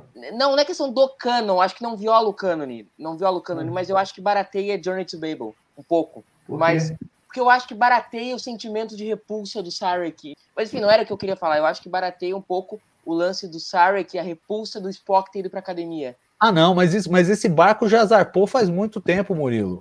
Porque em Discovery a gente descobriu por que, que o Sarek ficou revoltado. Não, e sim, não foi porque ele odeia humanos, porque ele odeia a academia, porque ele. Né? Foi não, porque ele, ele tinha preterido a Michael em favor do Spock eu nem, eu nem e o Spock refugou. Foi isso. Eu nem queria falar nisso, mas me continuo achando que barateia. Enfim, ponto parágrafo, minha cena favorita. Essa cena é uma cena que me agrada muito. Ela do Spock, tipo, desculpa aí, meu destempero, é um problema. Tô, tô, ando, ele anda muito emocionado mesmo. É, é, é, é uma cena engraçada, e a diz, não, fica tranquilo que a gente não, não, não vai dizer nada e tal. Mas a cena que eu gostei muito foi a cena. E é uma cena engraçada porque a, a Jazz Bush não tem nenhuma fala nesse episódio. Mas tem um momento que o Spock, quando a Spock fala do, do Sullivan, o sorriso que a Shepard dá, que não é um troço assim, que é uma coisa notável, que ela dá pulinhos, ah, Spock, my love. Mas assim, ela dá um sorriso assim, que é um troço tão, tão, tão sutil, é pra ter que tá tão imerso na série. O Murilo tá chipando de um jeito tão absurdo que. É. Não, isso. Ele brilha quando ele fala. É, mas eu achei a cena maravilhosa. Eu me identifiquei com a cena do. Da, essa, essa não, entendeu? É só a briguinha de. Muito, muito, muito legal. Eu curto. Eu, eu, compro essa relação. Porque são dois. O Spock é um adolescente. É uma relação quase adolescente, assim. Eu acho maravilhoso. Imagina, não, e imagina... antes, antes ela, ela fica apreensiva. Quando ele diz que sim, eu percebi que tinha alguma coisa errada com ela. Aí focam na, na Chapel. Ela do tipo, meu, que, que, que, que esse Spock vai falar? E aí, a hora que ele fala, aí ela abre o sorriso. É, e o foco e eles da Chapel. focam nela as duas vezes. Isso, a, a não é à toa a reação é, é, do que ele falou focam nela as duas vezes. Isso, eu não estou imaginando coisa, entendeu? É não, de fato isso. que eu também estava prestando atenção. Agora, fico imaginando a Jess Bush recebendo o roteiro e lendo não, não, não, não, não, não. Sorriso. Cara de apreensão, sorriso, não, não, não, não, não, não, não, não, não. Foi realmente um Mas episódio leve para ela. Né? Mas todo mundo ali fica ali assim. Aquela é uma cena complicada de fazer, né? Como diz, como o Lei diz, é os personagens assistindo Star Trek, né? Que nem a Rina, The Manager. Uhum. E eles ficam ali assistindo, como eu disse, TV Justiça e passam caras e bocas, entendeu? É. Mas eu gostei, eu acho que, que essas inserções dessas cenas foram legais. A apreensão deles, cada vez com alguma coisa. Aí, principalmente logo depois, que, que é onde mais tem alguma discussão, assim, que foi depois do, do April, né? Que eles falam, meu, mas o que, que ela está fazendo? O que, que ela, o que, que ela esperava em, em, conseguir com isso, né? A Lã fala, aí o pai que levanta e fala, oh boy, e sai, entendeu? Então, eu, eu gostei disso daí, né? E acho que a gente é vai embora amanhã aqui, porque ainda eu vou comentar mais das outras cenas, mas... E é legal é, porque a é. câmera vai passeando pelos personagens e cada um uma reação que merda. E, e, é muito legal que corta pro pai, que o pai que deu merda. É, a hora que o Passal que puxa, puxa o tapete dele lá, tem aquele choque. E acho que dá aquela quebrada também. Você troca de cenário, você tem um pouco de reações. Eu acho que Sim. funciona, mas assim, Vamos combinar que os atores falam: ah, tá bom, essa semana vai ser leve. É. Essa semana a gente vai olhar para a tela e fazer caras e bocas. É, mas aí depois na semana que vem a Lan vai estar tá super em, em, em, cima, depois o outro vai ser mais o pai. Que, o Sim, não estou dizendo que eles estão infelizes. então, né? Não estou dizendo assim, que eles assim estão infelizes a ponto de fazer greve. É, eu quero mais é, falas. Mas o, Isso era coisa que o Shatter fazia. Que nem o show e cara que tem um episódio que a atuação dele é Agora tem duas coisas para comentar nas, em duas cenas aí que se, ninguém falou, mas que eu achei muito interessante é na conversa da Laan com a Nira, é, eu gostei muito porque ela leu toda a situação também. Você vê que ela percebeu que do porquê que a Lan estava preocupada e trouxe para ela essa questão de que de repente alguém poderia ter conseguido a prova de maneira ilícita. E ela falou: hum, pode ser uma coisa que pode me ajudar aqui, vamos ver como, como ela caminha, né? Mas ela conhecendo a Laan através do que a Una falou para ela, ela sabe que a Laan não deixou meio que pedra sobre pedra ali. E aí, quando a Laan é, fala para ela, ah, não, eu eu falei no, no, meu no meu log pessoal e tal, ela falando, aí ela fala, não, não, ninguém escutou seu log, porque, né, teria que, precisa de seis meses para pedir e não sei o que, não se preocupe, né, então, então primeiro ela, ela, ela faz com que a Laan é, tira um peso da Laan, porque a Laan estava tava com esse peso, achando que ela tinha sido a responsável, né, ainda faz aquele discurso é, muito interessante para a Laan, falando sobre a, de onde ela veio, e ela não precisa ser o que é por conta da genética, mas ela é o que ela é, o que ela mostra, é, é o que ela quer ser, entendeu? Então, isso daí também eu acho que é interessante para o crescimento da personagem. E aí, quando ela pergunta para a Lan assim, fala assim: não, é, né, mas quem que você acha então que é, denunciou a UNA? E ela fala: ah, alguém queria se beneficiar com isso. Eu falei na hora, putz, grila, a UNA que fez isso. Me veio Jura que você, você veio, já... Pô, essa foi. Veio. Na hora, na hora me veio, eu falei assim: ela que se denunciou porque ela não aguentava mais viver na mentira. E aí fica. E aí faz sentido também que a Nira também percebeu isso. A pergunta que ela faz para Laan quem que você acha? E aí, ela, aí ela fala, hum, tá bom, tá bom. Aí a Laan fala, pô, parece que eu fui acertada aqui por um shuttle aqui, porque eu não tô entendendo nada. Porque ela viu que a Nira é, sacou Foi mais longe. coisa é. foi mais longe, não sabe o que, então você vê que ela estava sempre no caminho certo, né? É, é. E aí é. E outra... essa... Desculpa te interromper, mas essa era uma, essa era uma questão é, que estava pendurada da primeira temporada, né? Que era uma coisa que a gente já se perguntava. Eu me lembro, inclusive, no final da primeira temporada, especular, falar, pô, será que foi a Laan que entregou? É. E a Laan mesmo, agora a gente vê o. Aí, aí você vê que os caras estão prestando dela. atenção aos personagens, né? Porque a própria Laan estava né? preocupada dela ter sido involuntariamente a, a dedo duro, né? Então, uh, bem, bem interessante isso. E, mas eu confesso a você que eu, eu fui atropelado pelo mesmo shuttle. Eu não imaginei que fosse a Una ali, que a, que a Nira tivesse feito essa leitura ali.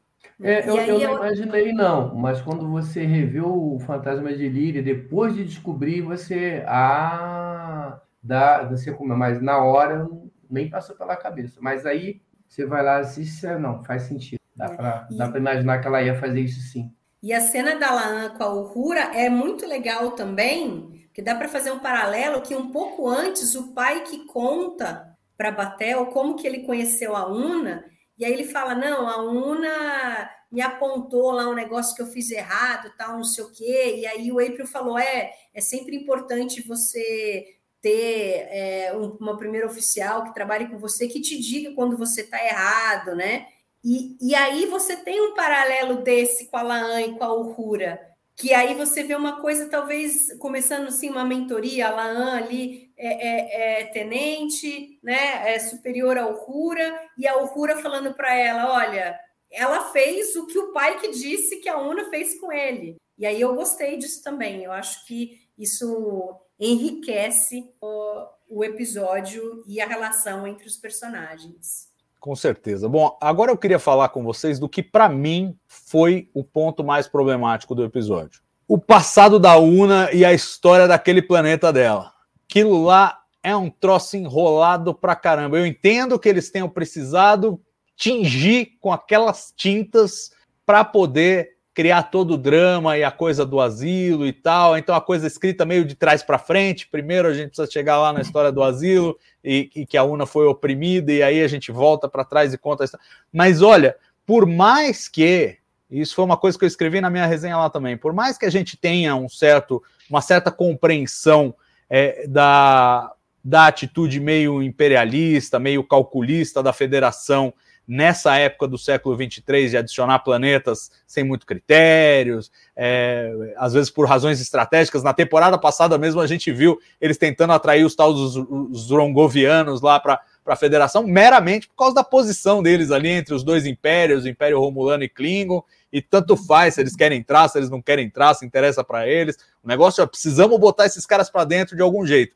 Então tem essa tem essa camada, mas, ao mesmo tempo, eu acho que faltou, no mínimo, é, e isso hum, talvez não nesse episódio, mas ao longo da série, a gente entender um pouquinho mais que, quem são esses ilirianos, afinal. Eles são humanos que migraram da Terra e fizeram é, alterações genéticas, eles são alienígenas, eles é, foram incorporados à federação, esse planeta sempre foi da federação, a parte não iliriana é da federação, mas a parte iliriana não é os ilirianos que estão lá são, são cidadãos ilegais. Tá tudo muito muito confuso. Eu, eu achei muito confuso, eu não consigo entender. É, assim, o planeta que cada 30 dias eles dividem lá o, com os Klingons é ficou fichinha, e, e, ficou fichinha perto dessa história desse planeta aí que eu não, eu não sei bem como é que funciona. Acho que tinha que. Eles tinham que. Por mais que você fale, ah, isso é tangencial, isso é uma coisa detalhe, isso aí pode fazer um quadrinho depois, pode fazer eu acho que falta informação, eu não consigo entender e eu acho que pega muito mal para a federação. O Murilo falou um pouco disso no começo.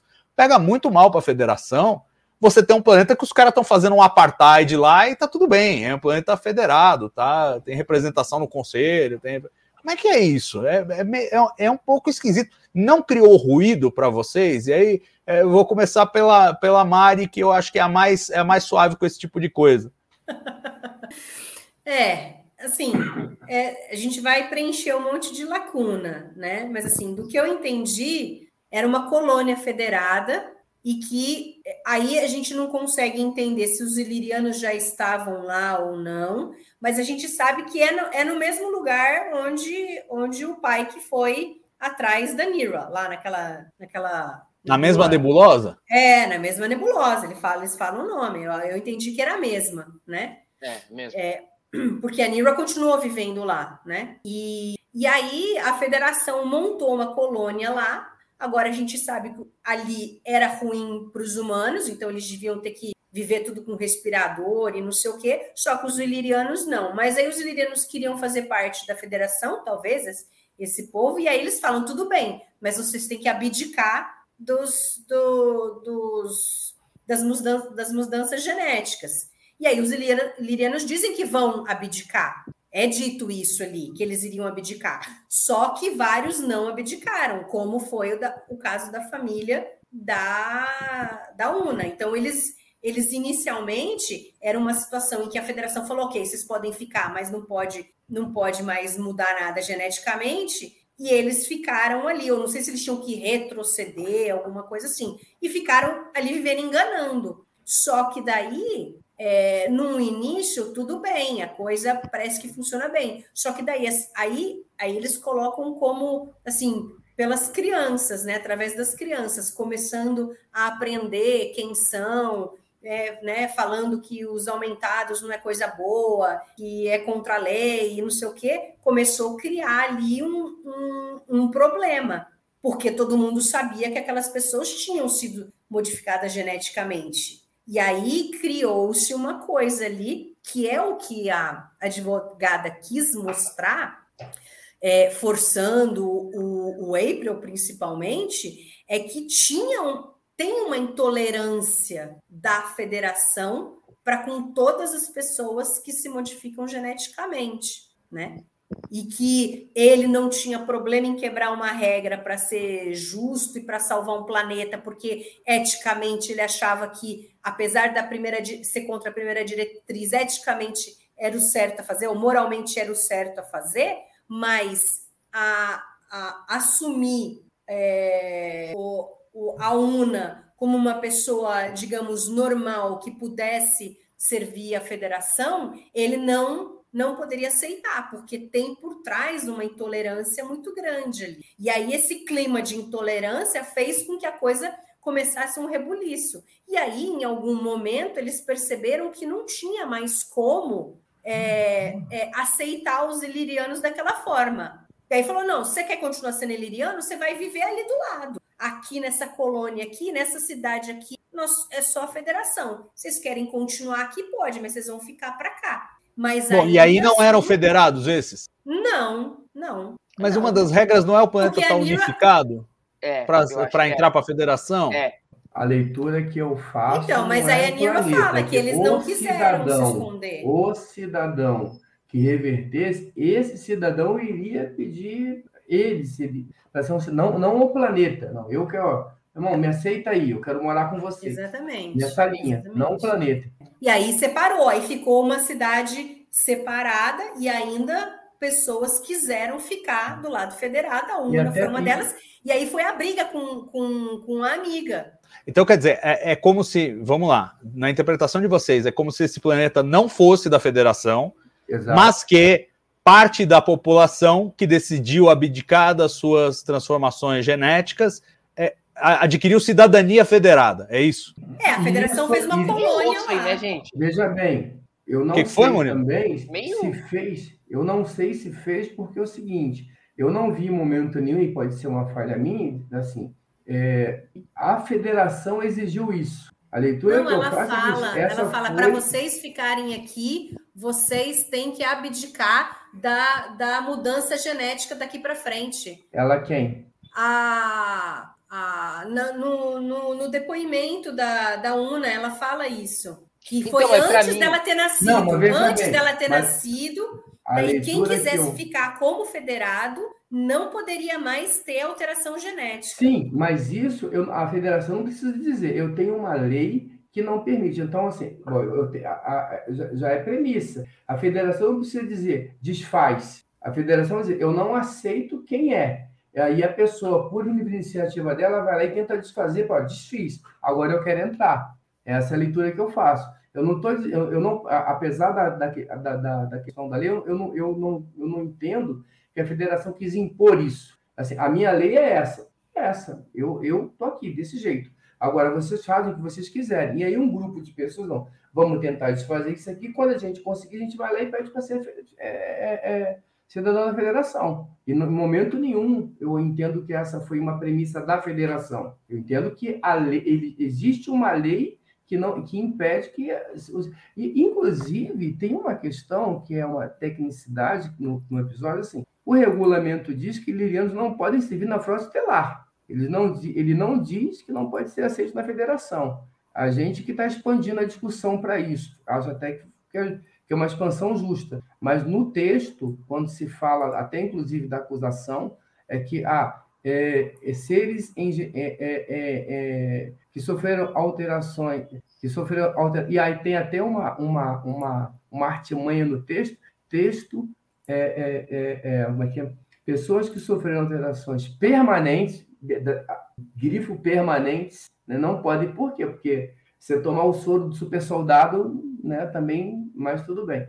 Mas tem ali uma, uma, um texto um sublinhado permanente, quer dizer, eventualmente você pode usar dependendo da situação, mas não podem servir como oficiais da frota. Ele não diz que é, me faz, faz sentido que você não seja aceito como cidadão da federação também. Tá? A gente pode expandir para isso, mas o texto que é colocado ali é esse. Mas, de qualquer maneira, a leitura que eu faço é que alguém lá no planeta, um grupo, entendeu que não, queremos fazer esse movimento, vamos fazer, e feito esse movimento, a gente vai pedir asilo, vamos pedir para ir para lá. Não acho que seja o um movimento da federação para isso, não.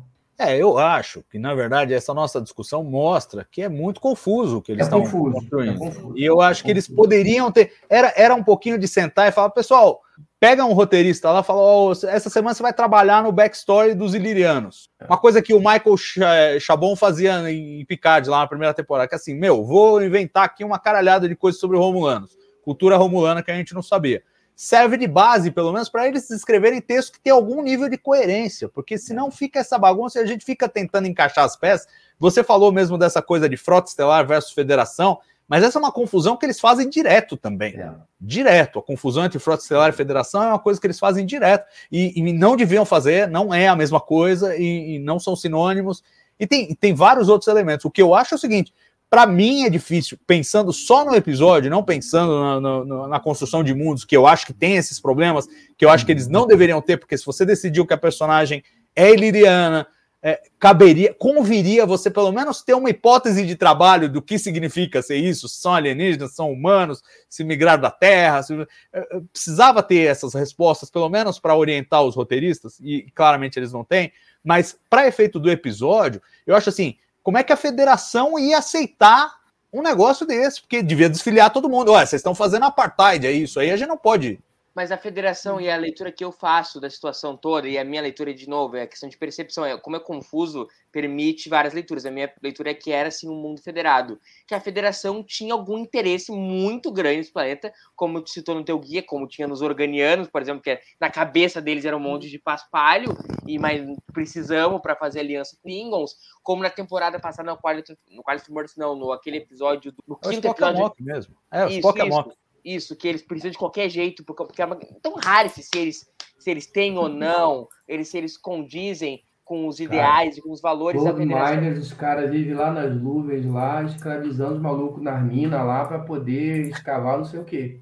É, mas aí a federação não sabia, né? Eu acho. os caras são membros da federação, né? Hora, então, mas a hora que o Kirk fica sabendo, aí é que o bicho pega. E aí ele fica putaço, porque os caras não sabiam.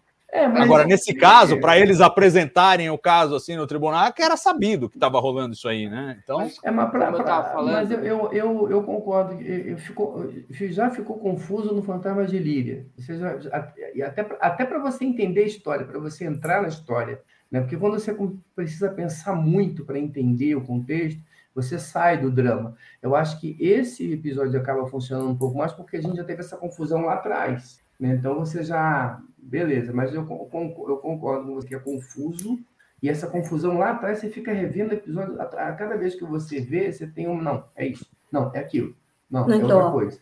Mas aqui, ó, ele fala que ó, na fala dela, ah, você, você cresceu numa colônia federada, na, na nebulosa de Volterra, certo? Sim. E a gente tinha é, ganhado a, a membership, a, né, a, é, a, provisória, mas provisório é, num ano antes de eu nascer. com a condição de todas as modificações genéticas é, parassem. Ah, tá. Entendeu? É Entendi. isso que a UNA fala. Quer dizer, não precisava nem voltar para trás? Era só parar de. Talvez nesse caso não precisasse, porque a modificação que eles tinham era para poder viver bem naquele ambiente. Sim. Porque lembra que o pai que falando quando ele está chegando na- na- lá no planeta, que ah, esse planeta aqui é muito ruim para os humanos, tal, É. porque a gente não consegue respirar e tudo, é, é coisa. Mas os ilirianos conseguem, porque eles se modificaram geneticamente para poder é, é, viver aqui nesse lugar e que faz e que tem a ver com o que a Una falou. Ah, a gente a gente não muda geneticamente para ser mais poderoso ou tal. Não, a gente a gente é, se altera porque a gente acha que a gente que tem que se alterar e se adequar ao ambiente que a gente vive e não mudar o ambiente para que ele nos satisfaça. Uma zona, né? Não, Não, eu acho que esse, esse Perfeito, aspecto é, é- é cultural uma é coisa muito legal de que os lirianos, na realidade, eles são muito menos danosos para o local Não, do que do que você chegar lá e botar um monte de árvore, botar redoma, botar coisa para que você possa respirar, mudar as coisas do ambiente para que o ambiente te sirva. Não, os ilirianos se mudam para que eles possam usar o ambiente que existe. Então, pode ser que, nesse caso, eles falaram, tudo bem, vocês estão aqui isso daqui. Só que o problema é que os ilirianos, não, eles tinham outras coisas. No caso da Una, quando ela veio, a família dela tinha mudança genética de, de se curar muito fácil. Então, Wolverine. aí era um, outro, era, era, um, era um outro problema, porque eles não eles não, não pararam isso. A priori, a UNA não poderia ter nascido com mudanças genéticas, porque ela foi, eles entraram antes dela nascer. Então, eles não podiam levá-la no, no médico, porque iam saber que ela tinha uma alteração genética quando não poderiam mais ter, porque esse tinha sido o acordo. Sim. Né? Então, Sim. ela vivia clandestinamente. Eles escolheram viver dessa forma? Escolheram. A família dela escolheu viver, digamos que perigosamente, mas porque eles acreditavam que eles tinham o direito, que eles poderiam é, viver junto ali. E aí é uma briga interessante que acaba sendo algo é, que a gente vê muito ampassant, assim, no episódio, que não era o principal, mas é a briga, né, da, da, da Rina com a, a Una. Porque ela assim, ah, você tinha a possibilidade de esconder a sua alteração genética e você fez isso. Eu tinha, mas eu não quis. E tinham outros que nem podiam. Então era essa coisa, pô, você não lutou pela gente, você, você, digamos que optou pelo caminho mais fácil, né? Como você tinha a oportunidade de se passar por um federado, aí você fez isso, mas tinha outras pessoas que não podiam e que não queriam, né? Que queriam é, manter a nossa cultura e tudo mais. Então, isso não foi discutido, que é algo interessante também, que poderia vir mais para frente, quem sabe. Claro, eu, eu, eu acho que no final das contas, a moral da história é que a, a alegoria é muito mais eficaz do que a trama interna. Quer dizer, se você tentar entender esse planeta direito, e acho que é uma coisa que eles podem explorar, a gente pode eventualmente visitar o planeta da Una agora que, né, ela tá livre e tal, e ver como é que é, e eles ainda têm jeito de remendar isso e contar melhor essa história. Mas o fato é que, para o momento, é, é assim, é uma, é uma forçada de barra cheia de furos e remendos para contar e fazer o argumento que eles querem fazer, que eu acho que é a parte mais bonita do episódio, a parte mais eloquente, a parte mais Star Trek, que é falar assim: preconceito de todo tipo é feio. Não importa por que você discrimina alguém, é sempre feio. A gente tem que sempre estar tá pronto para entender o outro, para se abrir para o outro, para entender que o outro tem outra cultura, outro modo de pensar, outro modo de agir, outro modo de, de, de enxergar o mundo, né? É, outra forma de amar, como, como eles dizem lá, né? outra forma de rezar e, e, e, que todo mundo tem que se aceitar. Então, acho que nesse. Eu, eu perdoo esse, esse, essa bagunça toda por causa disso, porque eu acho que a mensagem é muito efetiva e é transmitida de forma muito, muito efetiva no episódio. Mas que tá uma bagunça, tá uma bagunça. Esse é que eles tiveram que contar muito rápido a história. Então ela ficou muito. Ficou difícil de você É, Mas é, é, triste que era um ponto central para essa trama. Se tem um episódio que você pode fazer exposição, exposição, exposição para contar isso, é esse. Não vai ter outro. O outro você vai ter que mostrar meio que na é, prática. Mas acho assim, que né? ficaria muito sacal se fosse mais longa a explicação do que estava acontecendo. É, então, eles deram os highlights para a gente entender o como que foi a vida dela ali, né? É, mas talvez pudesse ter utilizado o, o, o Fantasma de Líria para isso. A gente ficou mais tempo andando na nave atrás de atrás da, da cura do vírus que passava pela, pela luz e, tal, e ali talvez fosse oportunidade de contar melhor essa história para já chegar aqui com ela mais redondinha. É, o que eu acho, na verdade, é que eles tinham que ter trabalhado isso internamente, entendeu? Porque aí, mesmo que você conte só um pedaço que te interessa no episódio, se você internamente resolveu a questão, ela vai fazer sentido no final. Uhum. Agora, como eles ah, vamos aqui no improviso, a gente inventa a história desse planeta agora porque é o que a gente precisa para esse episódio. Aí fica uma coisa meio, eu acho que cria, cria meio ruído. série clássica. É, e eu acho que assim, mais até do que. Porque a série clássica ia fazer isso num episódio e nunca mais ia voltar ao assunto. É. Então você meio que, ó, se fez sentido, fez, se não fez, não fez, esqueça. Mas nesse caso, é uma trama que vem se arrastando. A gente, desde o episódio 3, a gente tem essa coisa da revelação da Una, e como é que é, como é que não é. E esse aqui, pô, tivemos flashbacks, tivemos. Era um momento para a gente entender melhor. E entendemos muito pouco, na verdade. Acho que ficou uma coisa meio confusa, meio ao sabor das necessidades. Salva, só para concluir, o que eu acho que é fato é dizer que a federação, membro na federação, que a federação não estava sendo né, o supra-sumo da, da moralidade dos bons costumes federados, né? Membro ou não da federação, ela estava se pondo numa situação de um, praticamente um apartheid dentro do planeta. Então, o objetivo de, um dos objetivos do episódio, que é a coisa que eu citei no começo da live, de botar o dedo da ferida e ver que a federação também projeta essas situações de, de opressão e tal, eu acho que isso é, é fato e tá bem dito no episódio. Tanto que ela, a advogada, ela é uma personagem que ela é uma, quase uma anti-federação, ela se sente oprimida pela federação. Então a federação como uma, um agente opressor, eu acho que tá bem dito no episódio. É, o, o, o... Fala, Carol, fala. Não, eu não digo assim, eu, eu entendi o ponto de vista, mas é assim, não é questão de ser um agente opressor é que eventualmente uma, uma, algo que é bom, a intenção talvez seja boa, o resultado daquilo acaba não sendo. E aí, às vezes, você. E essa é uma outra mensagem do episódio, assim, você criou uma lei por conta da, do que aconteceu das guerras eugênicas, ok. E a pessoa ficou tão agarrado a isso, tão, tão, tão, tão preso a isso, que isso virou um dogma. E aí, toda vez que a coisa vira dogma e você não discute, é, você acaba se, se é, é, é caindo para situações que, em, que, em que, na verdade, a lei ela mais prejudica do que, do que atrapalha. Então, assim, é, é, dizer que a federação é opressora, vamos pegar, por exemplo, o, o, o, o Nova Geração, Rolari, e aí onde tem uma discussão ali sobre a questão da primeira, da, da, da primeira diretriz e como é que ela afeta os bajorianos. É a mesma coisa, entendeu? Assim, a, a primeira diretriz ela é boa ou ruim, depende, depende de quem olha. Naquele Carlão, momento ali você colocou isso em discussão, entendeu?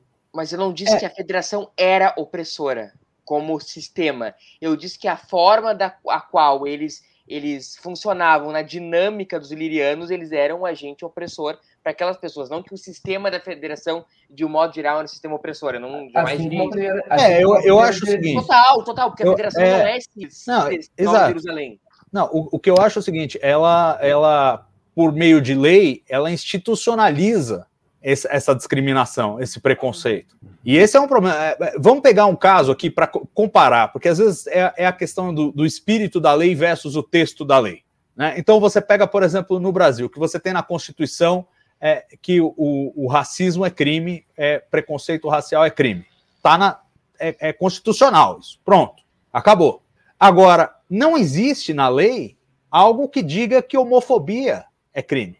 Não tem, não, não, tem um artigo constitucional dizendo isso. Entendeu? Mas o espírito da lei, o espírito da lei, quando você pega o texto do racismo, é assim: é contra qualquer tipo de preconceito. Não precisa ser o preconceito da cor da pele.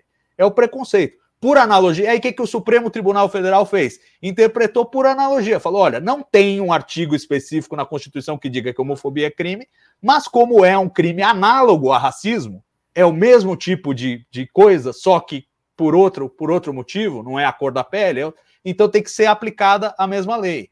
Então é, é justamente você tirar, e aí no caso, por jurisprudência, por interpretação, o Supremo Tribunal Federal aqui no Brasil fez isso. Falou, bom, nós temos essa, essa lei que diz que o racismo é proibido. Nós não temos uma lei que proíbe a homofobia. Mas, por analogia, pegando o espírito da lei, a gente fala: não, o espírito da lei, o espírito da nossa Constituição diz que a homofobia tem que ser criminalizada também. E aí é o mesmo caso deles aí. Quer dizer, eles, eles, é, eles têm uma lei que diz: olha, isso aqui não pode, mas que não contempla, é para evitar genocídio, como eles citam, é para evitar os fascínoras que querem dominar o mundo, é para evitar uma outra edição das guerras eugênicas, mas não contempla o, o, caso dos inocentes, de pessoas que nem escolheram, porque a UNA nem escolheu ser modificada ou não, ela foi modificada à revelia. Como Bashir, mais tarde, também teria sido modificado à revelia, não foi uma coisa que ele escolheu. Né? E a lei não contempla esses casos. Então, acho que aí, numa interpretação, é verdade que não foi nem pelo espírito da lei, foi porque tinha um outro argumento técnico ali, uma questão técnica que tira ela do gancho, fala, ó, interpretem por essa lei não por aquela lei, e aí a coisa deu certo. Mas é, para mostrar que é preciso abrir exceções, que a, a lei, a justiça só vai fazer sentido quando a lei não é absoluta, quando a lei é, é, ela permite que você interprete o espírito da lei, o que, que ela está querendo dizer na verdade. E aí entra todo o discurso da Nira, falando por que, que ela gosta da lei, porque a lei não é um espelho da nossa sociedade, ou seja, ela não reflete o que a gente acha certo, o que a gente acha errado, mas sim é, é, é, é a tentativa de criar uma sociedade melhor e mais justa. Então, quando a gente escreve as leis, é isso que a gente está tentando fazer. As leis nem sempre são perfeitas, nem sempre são boas, às vezes a gente erra, e é isso que ela está falando, mas pelo menos ela nos lembra que nós estamos sempre tentando acertar tudo, né? Então, acho que é, nesse ponto eu acho o episódio absolutamente fantástico, absolutamente fantástico. E queria puxar um comentário aqui do Cavour Cristin. Cavour Crispim fala o seguinte: gostaria de fazer um paralelo com a situação dos judeus durante a Idade Média e Moderna. Os judeus eram obrigados a se cristianizarem, mas a maioria mantinha escondidas a religião para ficarem num país. É um, um dos N exemplos da história, né? Hoje, mais cedo, a gente comentou é, de um outro comentarista aí nas redes do TB falando: ah, eu vejo um paralelo com a situação dos cristãos. E a Nira fala realmente a coisa da liberdade de credo, né? E, e claramente era uma, um aspecto cultural e de, e de ritual até dos ilirianos, essa coisa é, das, das, modificações genéticas. Então, assim, não é um caso, outro caso. É, são todos os casos. Eu acho que a, a beleza desse episódio é justamente você pode puxar um paralelo esse aí, você pode puxar o paralelo do apartheid da África do Sul, você pode puxar o paralelo da discriminação com a, a comunidade LGBT. Você tem N paralelos e o episódio tenta falar para todos. E, e, o, e o roteiro ele é mão pesada nesse aspecto, mas para não deixar dúvida. Se você acha que é só uma discriminação religiosa, não é. Se você acha que é só uma discriminação étnica, não é. Se você acha que é uma discriminação racial, não é. Se você acha que é uma discriminação é, de, de, de, de, crença ou, ou de cultura, ou, não, não é, é de todos, todos que são discriminados por um motivo ou por outro. E o episódio faz, faz esse favor de ser absolutamente inclusivo e absolutamente cristalino no que ele está tentando dizer, é uma mensagem que eu acho que é super importante. E é por isso que eu perdoo toda essa, essa maçaroca aí do planeta da, da UNA, que eu espero que a gente visite um dia para poder entender melhor. Mas, mas, de fato, a mensagem eu acho que foi, foi bem, bem construída e, e, bem poderosa. Desconfio que todos vocês concordam comigo nisso. Concordo. E, e salva. É, eu, só, eu só tenho a parte que eu, eu, eu, eu, menos me preocupo com essa parte. Eu não acho tão bagunçada. Eu acho que poder, perdemos uma oportunidade de ter visto talvez antes ou nesse episódio mesmo melhor descrito o que aconteceu. Mas, mas eu entendi ali o, o que eles queriam passar, a sequência dos eventos e o, pelo que a UNA passou. Então, é, é, eu acho que, na realidade, me incomoda talvez mais o fato de que se criou isso daí. A, eu, que eu falei no começo, a, a Nira tinha um, uma intenção de criar um precedente, né, uma jurisprudência, de que se ela conseguisse é, um, um veredito positivo para uma, ela poderia usar para os outros ilirianos, mas a gente sabe que isso, que eles não, eles não continuam sendo aceitos, ou pelo menos é, as pessoas que são modificadas geneticamente não são aceitas na federação. A gente vai ter o caso do, do Bashir lá na frente, que também é um caso que foi julgado individualmente, né? E o pai e o pai foi, foi levou a culpa. O Julian não, mas o pai foi para cadeia por conta do que ele fez, entendeu? Não se safou todo mundo. O Julian se safou porque ele não, ele não fez isso com ele porque ele quis. Ele tinha seis, sete anos na época. Foram os pais que fizeram. Então você vê que, apesar de todo esse esforço da Nira, é, infelizmente, pela a história que já tinha sido contada em Star Trek, né, que a gente não pode alterar, a gente não vai ver benefícios concretos do que a gente viu. A federação vai continuar tendo a, a intolerância e o preconceito com relação às pessoas que, que são modificadas geneticamente. Isso não vai ter alteração. É, sim, é, mas, é, mas aí acho que você concordo, a leitura é essa mesmo, mas de qualquer maneira também a gente vai ter uma leitura positiva de que é, em havendo esse, esse julgamento e, e essa decisão favorável para uma pessoa, outras pessoas talvez possam ter é, julgamentos favoráveis de forma individual. E pelo menos é, quando a gente começa o episódio, o pai que ele comenta, você teve 10 casos e nenhum deles passou. A gente não sabe se são casos iguais, mas partindo da premissa que sejam. Talvez a partir desse momento você consiga pontualmente resolver um, um problema ou outro e, e levar a situação para a mídia. Eu acho que é, eu acho que a coisa fica mais amarrada pelo que você falou. Uma vez que a gente tem já lá em Deep Space Nine esse o, um, um reflexo que mostra que a situação se alterou pouco, não dava para aqui a gente chegar e falar agora isso resolveu. Porque todos os liganos podem lá. ser aceitos e entrar é, na federação. E de repente essa fala talvez seja mais para é, fazer uma conexão com esse futuro que a gente vem de Space Nine e para a gente não gerar esse ruído dos patrulheiros do Canone. Não, porque ela falou isso. E, e aí, ela, e aí a, a, essa fala ela acaba é, fazendo com que exista um, um, uma, uma, uma, uma, conexão e uma, e uma linha é, que faça sentido para o que a gente vê em, em Dr. Bashir e Zoom. Porque se a partir desse, não, agora temos aqui a jurisprudência e tal, não, não faria sentido. Então, acho que essa fala ela tem muito mais a ver com a construção de, de, de, de com, com, uma é, coesão de, mundo do que propriamente. Aí entra mais a questão de estrutura de roteiro do que com a mensagem que o episódio quer passar. E acho que ele já funciona bem assim mesmo.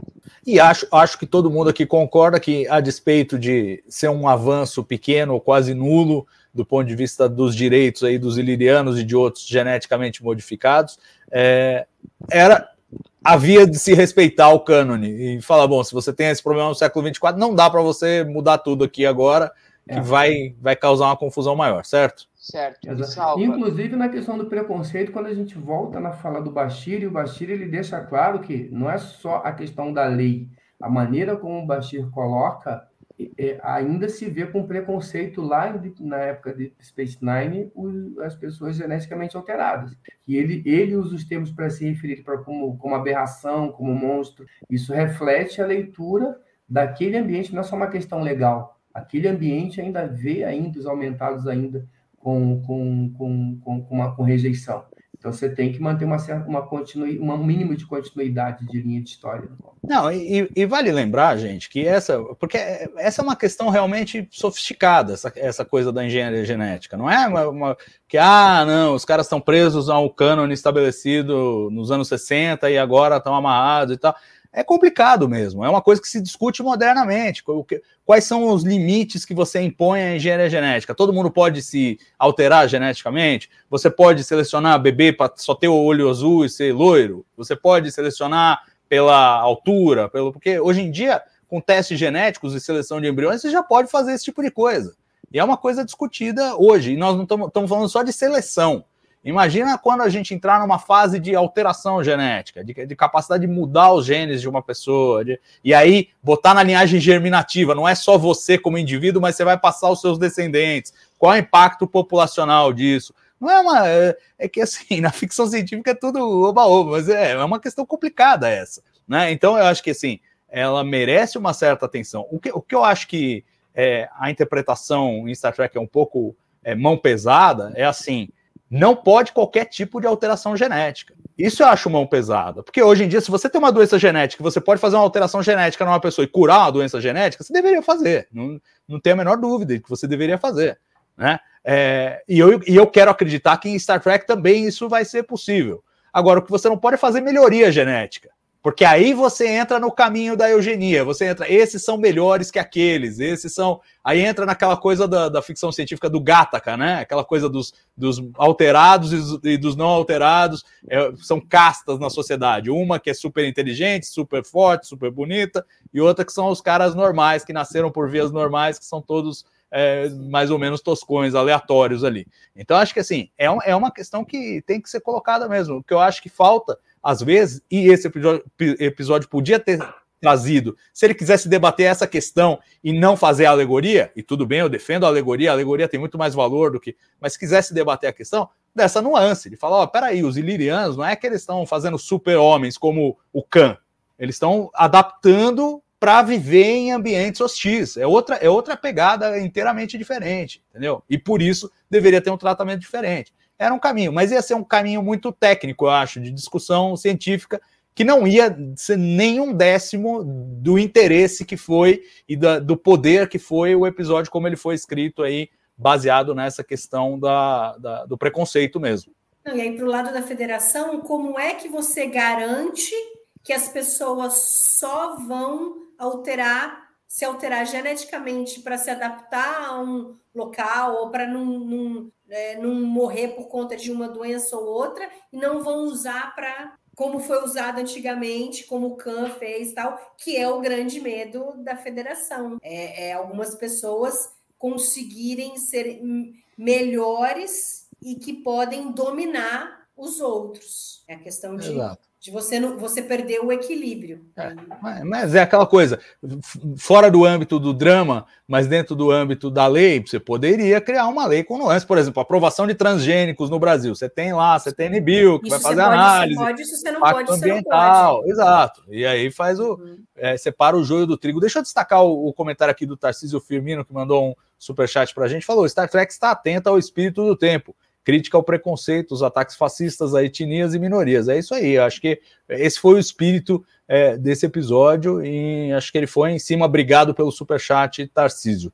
É, tem o pessoal falando de guerras eugênicas. Bom, guerras eugênicas acho que vai ter, vai ter assunto ainda, né? Os caras estão pipocando guerras eugênicas, insistem com a, o, o, Castanha mais cedo aí perguntando da, da Laan, por que, que a Laan no Ninsing, por que, que eles estão insistindo com isso? Então, logo, logo, acho que teremos, teremos novidades. Fala, Murilo. Não, só para concluir essa questão do, do preconceito com a Uni, eu acho que tem uma, uma, outra tinta que eu não lembro tanta coisa que a gente já falou, acho que até comentei isso na minha primeira impressão, que é o comparativo com o Spock no episódio passado aqui. Eles dão todo um teatro sobre como tem que respeitar as gloriosas leis da Frota Estelar. Cara, episódio passado, o Spock roubou uma nave e o Robert April botou panos quentes. Não, veja bem, é que o, o Spock é um oficial importante, ele é filho do importante embaixador da federação.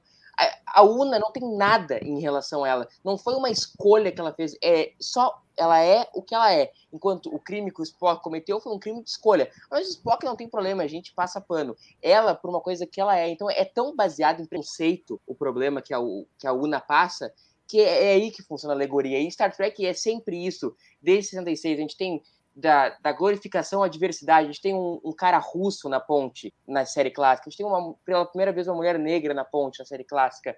A gente tem o Worf em, em TND, que também faz uma alegoria a esse lance da diversidade. A gente tem um Capitão Negro em DS9. E Star Trek sempre foi isso aí. Não é uma coisa que, nossa, o Ad Astra per Aspera revolucionou Star Trek. Star Trek é isso desde The Cage, entendeu? Spock já era uma representação da diversidade em The Cage. E Star Trek sempre foi isso. E vamos passar mais agora sim, com a data correta, 56 anos, e Star Trek vai continuar reiterando isso daqui a 56 anos. Porque Star Trek sempre foi e sempre será isso. E vai estar tá o, sei lá como é que vai ser o nome do Trek Brasilis daqui a 56 anos, comentando algum episódio que esteja reafirmando isso, e nós vamos estar. Nós não, vai estar todo mundo morto. Eu não vou estar morto 56 anos, mas a maioria vai estar morto, e quem estiver aqui vai estar reafirmando isso, Star Trek, o lance da beleza, da diversidade, porque isso é o é o chorus de Star Trek. Se tem uma coisa que é Star Trek, Star Trek não é na vizinha dando tiro uma na outra, e pessoal de uniformezinho andando de um lá e pra cá. Star Trek é isso. Sempre foi e sempre vai ser. Isso, e já vou deixar o recado aqui para o pessoal que for assumir o site daqui a 56 anos. Mantenha o nome, por favor. É uma questão de respeito aqui aos fundadores e tal. E dessa vez o Murilo acertou a data, né? É, eu falei, eu aumentei 11 anos Star Trek na, na, na, primeira impressão. Mas, enfim, como eu disse, cara, Star Trek tem um cara russo no meio da Guerra Fria dentro da série clássica. Isso, na época, era um avanço extremo. Se fosse isso hoje, ia ser, nossa, tá cheio de negro, meu Deus, Jesus Cristo, Star Trek, meio Star Trek. Não, mas Star Trek sempre foi isso. É, é, ele sempre foi vanguarda nesse, sempre botou o dedo na ferida da sociedade, entendeu? E, e eu, isso é uma das coisas que sempre me encantou e sempre vão me encantar em Star Trek. Star Trek sempre incomoda, entendeu? Mas eu acho, mudando do, de assunto, você falou do. Só ficou tão incomodado com o roubo da Enterprise no, no outro episódio, e, e aí eu pego um pouquinho do, da a fala da, da Nira em relação ao April, é, e sobre as coisas que, que ele fez no comando da, da, da, Enterprise, e que eu acho que, que essas coisas flertam um pouco com isso. Não, não vamos olhar só para a letra fria da lei, né? É, por que isso foi feito e qual foi a consequência, né? É, por, menos pela questão do, do roubo da Enterprise, mas assim, uma, uma, uma crítica que a gente sempre faz, né, a, a jornada clássica, é que o Kirk fazia o que ele queria e não dava nada para ninguém, né? E talvez agora a interpretação a partir desse episódio também seja isso também, não. As pessoas sabem. E alguém vai lá e, e, e olha o que está sendo feito, mas aí você olha, bom, peraí, fizemos isso por causa disso, aqui é, é, o VAR, né? O VAR do negócio lá, não. O, porque, não, vamos deixar todo mundo morrer? Não. Eu prefiro isso é, do que aquela é, às vezes, é definição meio, muitas vezes, asséptica da, da nova geração, não podemos interferir e tal e tal. É claro que a nova geração deu o jeito dela de resolver esse problema de uma maneira mais sutil, até porque fazia sentido.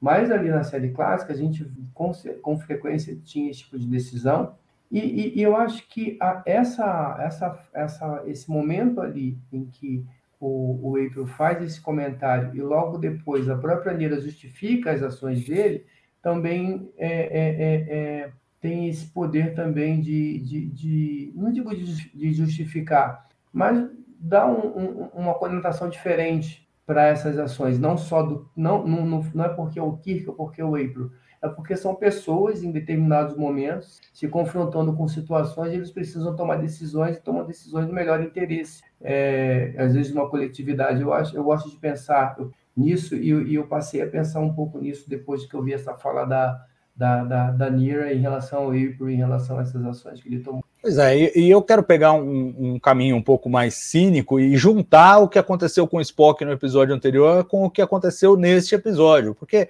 assim, a gente não pode negar o aspecto corporativista da frota estelar. Eles não querem que saia no jornal que o capitão desobedeceu a ordem, que o outro fez não sei o quê. E é assim, é qualquer, exato, qualquer corporação vai estar na mesma qualquer situação. Qualquer corporação, é assim No hoje. episódio passado, se dá para o April passar uma borracha, em vez de meter o Spock lá num escândalo, falar, ah, tá bom, vai, você fez, a gente autorizou, vamos fingir que eu autorizei aqui, fica tudo certo, entendeu?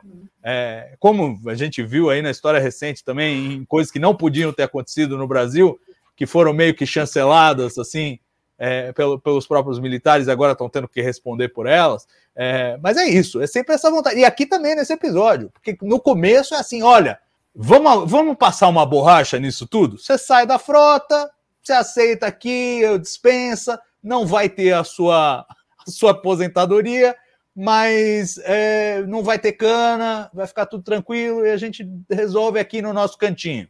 A gente não vai ter que explicar para pro, os federados como é que um, um, iliriano que a gente diz que, que são, né, não podem de jeito nenhum é, entrar na, na, na, federação, na frota, porque são geneticamente alterados, como é que conseguiu chegar como o primeiro, oficial da nave capitânia da frota? Exato. Não, e é, um, e é, e é assim, é a praxe desde os anos 60. Em Court Martial, aí o episódio da série clássica, a primeira coisa que o Commodore Stone faz Fala, vamos, ó, vamos resolver aqui. A gente disse que você estava com estafa, tal, te dispensa, te põe num cargo em terra e resolve tudo aqui mesmo. Não precisa de.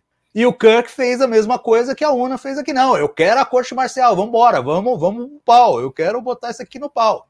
E eu acho, e aí faço essa pergunta para vocês, e já, já te ouço, Murilo, mas vou fazer essa pergunta para vocês, porque é o seguinte: vocês sentem que o comando da Frota Estelar ali, o, o, os, os juízes deram graças a Deus que a Nira achou uma brecha para eles não terem que punir a Una e depois punir o pai, que ah, puta, ufa, ufa, achou uma saída aqui legal para a gente dizer tá, tá tudo certo. Foi isso, né?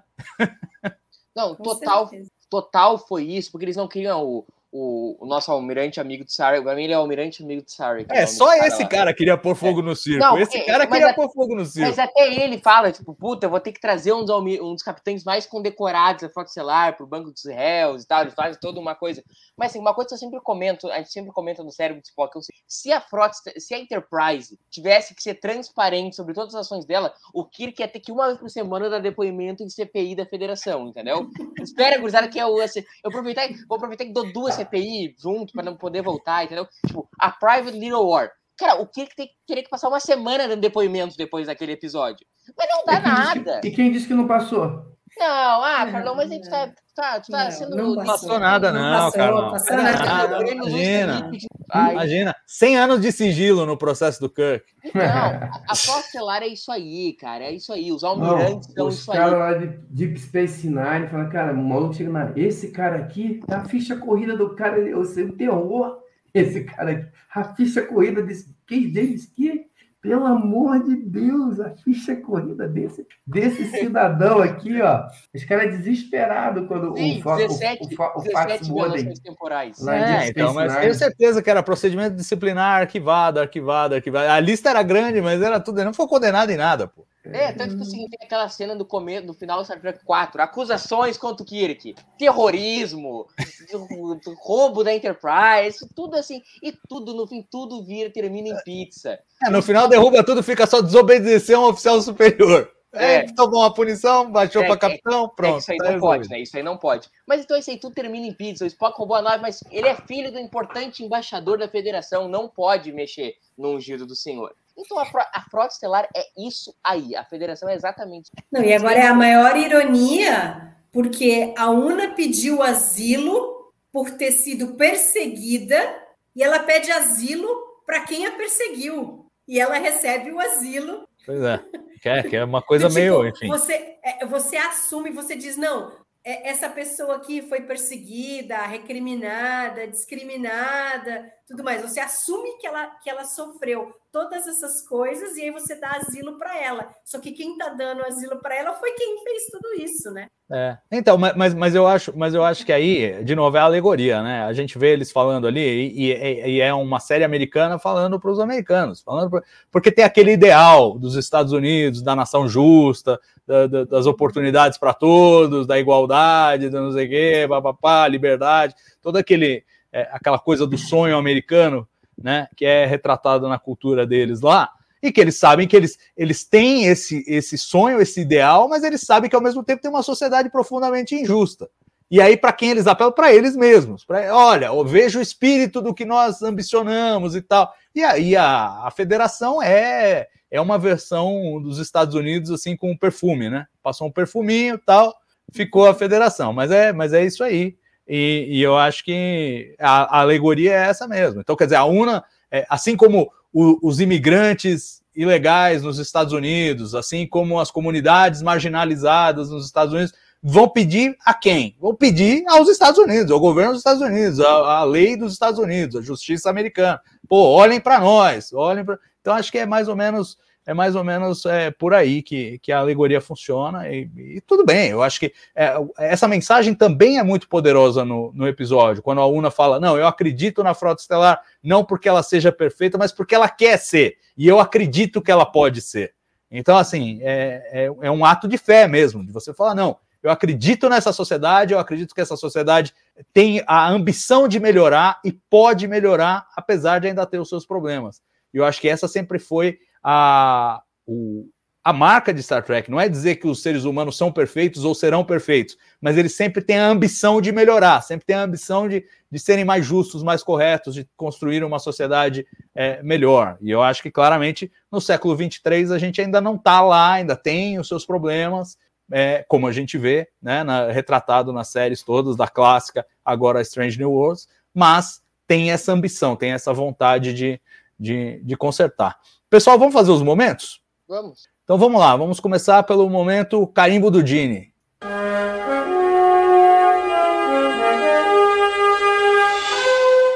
Alguém tem um para voluntariar? Ah, fácil. É infinitas diversidades, infinitas combinações. É Star Trek desde 66, Star Trek lacrando desde 66. Mas qual é o momento? Não, o episódio inteiro, a mensagem, o, o tema. episódio inteiro. O episódio inteiro, do começo ao fim, o tema é Roddenberryano, é infinitas diversidades, infinitas combinações. É. A beleza do mundo tá em a gente ser diferente. É, o, o tema é Roddenberryano mesmo, concordo. Mari? Acho que vou ficar com o Murilo aí nessa. Carlão? Também vai, o episódio inteiro. Estamos roubando muito no jogo, mas tudo bem. Tá, não, com o microfone aberto, eu acho que vai ficar mais clara a audição.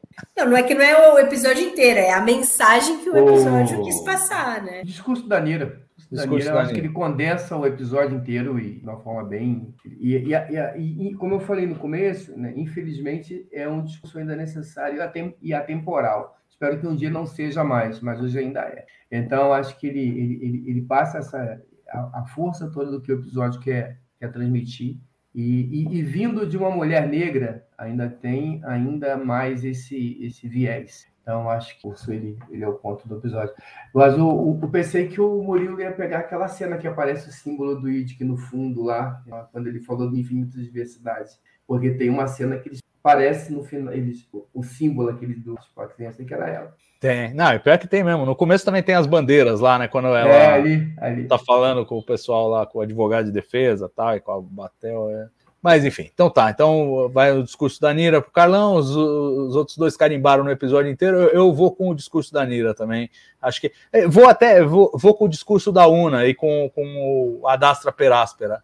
É, que eu acho bonitinha a mensagem dessa coisa de não, nós vamos e vamos, mas vamos, vamos aos trancos e barrancos, mas vamos. E eu acho que é, é uma mensagem positiva de sempre, sempre almejar, né? Almejar algo a mais, ainda que por dificuldades. É, vamos então agora para o momento um, chip de emoção.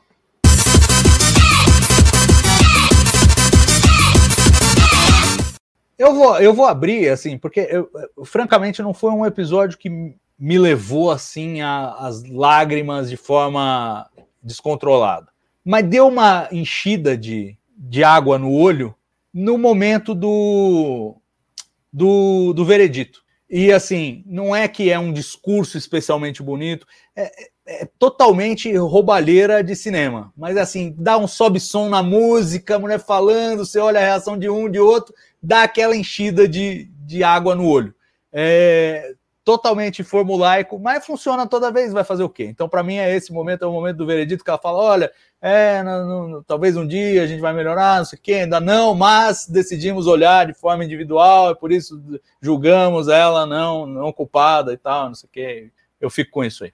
Vocês? É, eu fico com. Eu, eu, o meu tipo de emoção é o discurso de abertura da Nira quando ela fala sobre o preconceito, sobre o que ela falou assim: ah, na lei ainda o apartheid era era era lei, era legalizado, a escravidão, né? E aí a gente e ela fala outras coisas que eram que não são mais Star Trek, mas a gente vê que hoje ainda é, né? Tem gente que não pode se casar porque é do mesmo gênero, tem gente que não pode é, é, mostrar qual é a sua religião, dependendo do país onde você mora, né? Tem gente que é discriminada pela sua cor, e pelas suas escolhas, né? Por quem você quer amar. Então, eu acho que isso é muito impactante. Isso é, é para mim é o momento mais mais emocional do episódio. Mas tem um segundo momento que a gente acabou não comentando, mas eu acho que também dá um impacto assim, é uma coisa tão forte que quando a Laan está depondo, e aí ela fala, né, a, a, Nira pergunta para ela, ah, né, é, a, você não teria entrado na frota, né, se não fosse pela, pela Una, ela falou assim: não, você não está entendendo, eu não estaria viva se a Una não tivesse entrado. Meu, aquilo lá é de arrepiar, assim, de arrepiar, e todas as consequências. Quantas pessoas estão vivas porque a Laan fez o trabalho dela também. Então, é uma bola de neve ali, assim, mas a hora que a Laan fala aquilo assim, arrepia tudo, assim. Roubei, vai, falei. Boa, falou dois, falou falei dois. dois é. o meu tipo de emoção, é, já sempre criticam o meu tipo de emoção, acho que eles vão criticar de novo. É o abraço do, do Pike na Una, no final do episódio. Que é um, é um abraço que, que ele dá e ele meio que desmonta, assim, ele dá meio sem jeito, o abraço e tal. Foi o meu momento de suor nos olhos. Ah, é bonitinho. É meio esquisito, né? Porque primeiro, eu sei lá, acho que ele tinha uma relação formal com ela e ele hum. não, ele, aí ele abraça, ele vê que ficou esquisito, ele dá um hum. tapinha no ombro, assim. Uhum. É, eu amei, eu amei essa cena. É, é bacana, é bacana. Você, é um cara? alívio, né? Ele tá é. mostrando é. um alívio de que é. no fim tudo deu certo, né? Mas ao mesmo tempo ele, ele, ele, tem, ele você vê que a relação deles é próxima a ponto, por exemplo, ele contou da visão dele, de que ele é, do que vai acontecer no acidente dele, né? Ele tem uma confiança extrema com ela no trabalho, tudo, mas ao mesmo tempo, ainda assim, é uma relação de capitão com a primeira oficial. Então tem um certo, uma certa tensão aí que é diferente de, de da, da Chapel e da Ortega. Sim, né? sim. Você vê que é uma relação diferente. Que ele não tem a possibilidade de talvez demonstrar um apreço maior por ela que não seja pelo fato dela ser uma excelente primeira oficial. Carlão, você. É, eu lembro muito, muito eu estou exagerando, mas pelo menos me lembrou o, o, o, abraço sem jeito do Kirk no Spock em Jornada 5, se não estou enganado. Jornada 5. É. é. E, e, ele tem é essa mesma coisa, né? Ele, pô, tá na frente dos outros. é, é isso aí. Lembrou um pouquinho, tem um pouco dessa, dessa, dessa química lá, achei legal. Ah, é, eu, eu, concordo Salvador. Assim, não, a primeira assistida eu, eu, eu mais emocionado. A segunda acho que já caiu um pouco, nada contra, o episódio funciona bem, mas a, a surpresa do episódio causa mais, mais emoção. Na, na, segunda já, já assistida eu já caiu um pouquinho esse nível de, de, de suor hétero no rosto. Aí eu vou roubar no jogo, né? Eu adoro um final feliz, né? O pessoal teve gente que achou meio brega, mas eu, eu o, o, o amor é brega, gente. Então, então, a, a cena final da, da, do pessoal aplaudindo a Nira quando ela está indo embora, eu acho, eu gosto daquela cena. E até pelo que ela fala depois, né? Ela se vira e fala, não, ó, eu estou vendo aqui uma tripulação que serve com orgulho sob o comando de uma oficial iliriana. Então, isso aqui pode ser um, um bom começo. Né?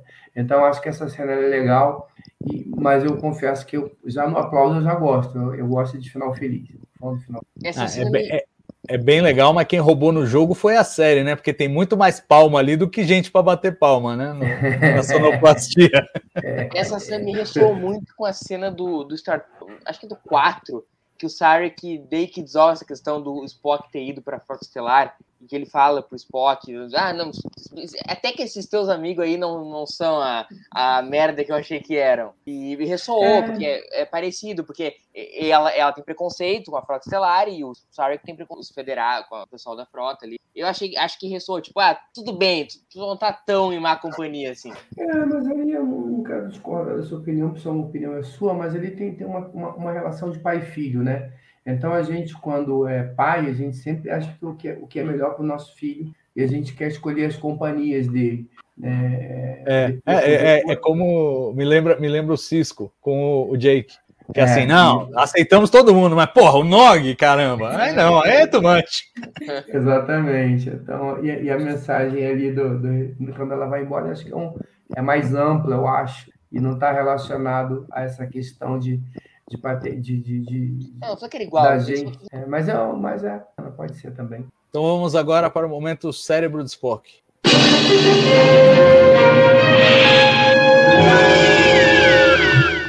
É difícil, hein? É difícil, porque é um episódio dramaticamente no ponto, assim, tem muito pouco para.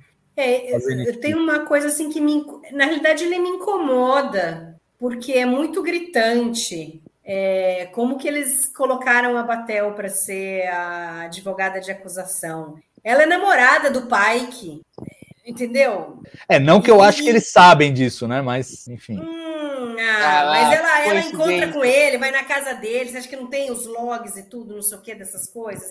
É, não parece que, eles, que é uma coisa é, eu acho que, ali, eu acho que isso é meio que... Entendeu? E, e ela, e é assim, ó, e ela, ela, ela pessoalmente, ela teria que ter dito que ela não poderia. Porque ela fala para o pai que eu não posso te colocar lá para depor, porque se eu te colocar, eu tenho que perguntar quando você é, descobriu que, que a, a Una é iliriana. E ela sabia que, a, que ele sabia que ela era iliriana muito antes. Então, ela teria que ter falado que ela não poderia. Ela falou: ah, eu tenho relação com o pai que não posso ser, pronto, acabou, entendeu? Ela não precisava explicar o porquê. Mas é, ela estava causando perjúrio, ela sabia quando todo mundo tinha descoberto. O problema é que tem o precedente, né? A advogada do, de acusação do, é. do que, que era ex-namorada dele. A, a, a não, mas aí, mas aí assim é ruim, é, é, mas, mas ela, tá mas, envol... mas ela não, processo, ela não estava tá envolvida, envolvida no caso. Ela não estava envolvida no caso. Não, a Patel, tá além de estar envolvida com o pai, que ela sabia de informações. É, eu acho que eu, eu vou na linha do Salvador. E ela não falou, entendeu? Ela, ela, não, ela omitiu. Pô, a advogada de acusação isso... omitiu e, e, boicotou o caso dela. Ela boicotou não, o caso dela. Não necessariamente isso era de conhecimento. Eu vou, eu vou nessa linha, vou passar pano. Eu acho que a gente que assistiu a série, a gente mesmo não, não sabia se era assim uma amizade colorida ou se era um relacionamento mesmo. Imagina o coitado do vulcano lá que não tem amigo. Não sabe nada. Não, mas, mas, mas, mas, daí, na realidade, é o menor. O, o, o, que eu falei que é pior. Ela sabia que o pai que sabia. Como que ela pode ser. Entendeu? Ela boicotou Não, acho que ela dela. não sabia. Acho que ela não sabia. Ela, ela falou postou, pro pai que. Ela, ela não, ela, ela postou que ele soubesse. Ah, não, ela Não, porque ah, a, a, reassista a cena. O pai que em nenhum momento ele confirma. Ele fica sem graça e fala: Ah, tá bom, entendi, entendi o que você quis dizer. Ah, então... Mas ele não responde. Então, tipo, ela não, ela não tem a história do tipo, ah, eu contei para você que eu sabia. Eu... Não tem isso. Ela, ela joga, tanto que de início parece que ela tá fazendo a pergunta de boa. E, e aí você percebe, não, ela tá, ela tá emulando o que seria no tribunal. Leva um uhum. segundo para a gente perceber isso. Então ela não tem aquela informação, mas ela sabe somar dois e dois, pô. É a primeira oficial dele. Entendeu? Ele já devia saber. Ela apostou que ele já devia saber. Entendeu? Eu acho que na, na, na, conversa com, ela, com eles ela fala coisa. Mas é praxe. Cena, a, a, a, a, lá no, no, no, no é, corte, o corte marcial, a menina era ex-namorada do Kirk. Lá na Maze of Man, a, a, a menina lá que, tava, que era, acho que era promotora ou era juíza, sei lá o que que era ela era, é, ela era o Moro do, do Picard. Picard. Ela é. casa do Picard. Isso é praxe. Tem que ter um caso com alguém ali, senão não rola, né? Ô, ô, Salva, uma pergunta. A Batel se refere ao cara que era o primeiro advogado da UNA ali. Ah, desculpa, a UNA se refere como era uma pessoa que trabalhava para a Batel. A Batel fala que o chefe dela está interessado no caso. Exato, ela aparentemente é, é da corregedoria. Isso, é. era exatamente essa pergunta. Ela era capitã de uma nave até uma, dois episódios atrás. Ela não trabalha. Sei. É, era, era, assim, era. Sim, não, a Quality of Mercy a gente viu isso. Ela, ela era capitã da nave? Claro. É. é, e aí os capitães são chamados para de vez em quando. Não, mas que eu ia perguntar. Porque ser advogado de acusação. Não, mas por que eu ia é, perguntar? É igual para ser mesário. Chamam, às vezes, é. tem que, ó, vai ter que passar seis meses aqui fazendo isso aqui. Aparentemente, ela, o, o almirante lá é de uma corregedoria, o cara lá trabalha para dentro da corregedoria, sabe o que eu queria te fazer? A Batel agora ela trabalha tipo na corregedoria da frota, do qual o amigo do Sarek lá é, é o não, chefão. Só se os foi... roteiristas quiserem. Se eles não quiserem, não. É, acho que ela só foi designada para esse caso aí. É, é, é, é, sabe, sabe igual, o, o, por exemplo, pesquisador. Ele, ele pode estar tá lá no meio da lista para receber é, artigos de revistas para ele dar o parecer se a revista deve aceitar ou não. Deve ter um monte de capitão que devem meio que ser, tipo, ter essa coisa assim que tem a possibilidade de se tornar juízes, ou juízes não, advogados de, de acusação ali em algum caso e podem ser chamados para isso. Talvez eles não tenham e vai, um Batel, hein? Que e vai saber, vai saber se a corregedoria não tem uma, uma nave estelar ou várias, entendeu? Aí ela seria capitão, ela seria parte da corregedoria e tipo a parte do trabalho seria ir prestar assessoria jurídica aí para o pessoal que estava isolado.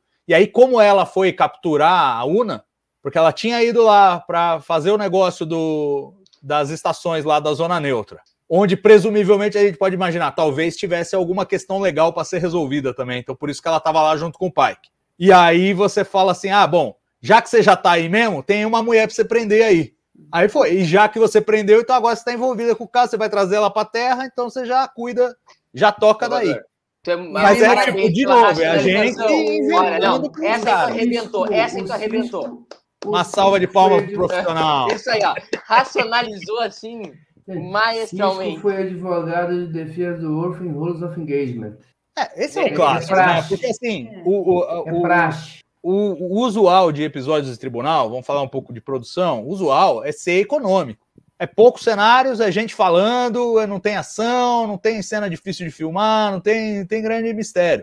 E aí, normalmente, eles pegam o elenco regular. Já tô pagando você mesmo para fazer o episódio? Já gasto Mas aqui o- as falas com vai você. atrás de um advogado em Corto Marshall para defender ele. Ele não pega, vem aqui, Spock. Me... É, que aliás é civil também. Aí abre o precedente para. Aliás, vale essa referência, hein? O muito legal e muito sutil a, a nossa querida Nira pegar um livro de papel. É. Pegar aquele livro, não é aquele monte de livro do Samuel T. É, Cogley, bem mas pelo menos tem um livro de papel para lembrar, ó, advogado aqui, que é advogado mesmo bom, gosta de livro de papel. Ó, só falar uma coisa aqui, ó. A minha memória é ruim, mas ela é- funciona. A Batel faz aquela pergunta para ele, aí ela fala assim: Ó, Chris, eu sei que você quer ajudar, mas você não pode, você vai destruir todo o caso. Você é o capitão da nave, você sabia que a Una era uma iliriana e você não contou para a frota. Ela Então, fala mas eu acho ele. que ela tá Então, ela blefando. sabia. Ah, Salvador. Não ah, tá não. blefando. Não tá blefando. Não tá Vocês, ju- vocês juram que vocês acham que o pai que contou para ela Claro. e aí ela foi lá prender a Una? Não. então, então não foi a Una que se entregou, foi o pai que, que entregou. Não, a- o, o pai que contou pra Batel que ele sabia, é a namorada do cara, velho. Não, não tem Não, não clareza, digo que ele não. contou. Não Uma acho que ele contou, mas coisa ela não inclui a sabia. outra. Desculpa, Ela você nunca teve sabia. namorada, porque, pô, uma coisa não inclui a outra. Não, não acho que ele contou para ela, não. Mas não é que ela contou, sabia. assim, ó. Deixa eu contar uma fofoca, a se Una é se Helena. ele não contou, ela não sabe, gente. Eu acho que o cara não ia contar, é um crime, é um negócio que, que- que o cara ia contar. Na, a propósito, minha primeira oficial é criminosa e eu tô acobertando. Breaking. Pra quem que você trabalha mesmo? Não, não ia. Não, não, eu não acredito nisso. Eu acho que ela blefou como todo mundo blefou. Todo mundo apostava que ele sabia. O Pazal, que também não sabia que ele sabia, mas sabia. Porque, de novo, é a confiança do capitão com o primeiro oficial. É, isso aí é coisa que quem entrou a bordo de uma nave estelar 15 minutos sabe. Tá, Que sabe- ali são um encarne, entendeu? É achar que o, o, o, o- Picard não saiba alguma coisa sobre o Riker. É achar que o. Entendeu? Eles Mas a têm uma Batel- relação de confiança que é presumida, eu acho. a Batel, após prender a Una, né, assim, de dois meses, pode ter perguntado pro Pike, e aí, meu, tu sabia ou tu não sabia? E o Pike pode ter dito se sabia, entendeu? Ah, Isso tá. que eu acho que é o cara, o, o cara ficou puto com ela quando ela, quando, quando, quando ela, quando ela prendeu a Una. Né? Ficou puto. E aí depois eles ficaram batendo papo e não, eu falei, cara. Não, sei, depois eu- não, Carlão, pode ter passado um mês e meio, entendeu? A Não, questão pode é ter essa. passado 10 anos, isso é coisa que você leva pra vida, Murilo. Mas estão Isso de boa, já eles vão continuar, eles, estão, eles não terminaram Não o relacionamento, Carlão. Isso Eles leva não terminaram, tu tá falando que isso não é verdade. Eles não Não, eu ela tá do lado dele batendo palma. Ela É, tá do tá lado dele Não, batendo palma no final. É, não, não, eles essa estão de boa. Não, mas é aí, peraí. Mas aí a conver... essa conversa, essa mesma conversa, mostra o quanto ela queria protegê-lo.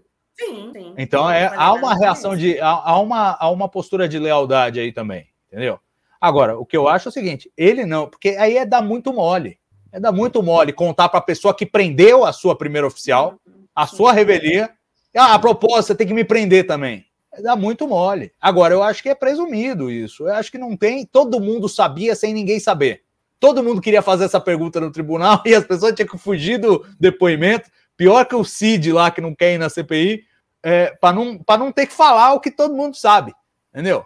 Todo mundo sabia que ele sabia. Pra Entendeu? tu ver que tirando o Vulcano era um julgamento de carta marcada. A, a, Ah, a- total. Mas eles nem queriam fazer o julgamento, eles queriam que ela engolisse lá o sapo Total, e pronto. Exato, exato. Mas Henrique, Foi. Estelar é isso aí. É.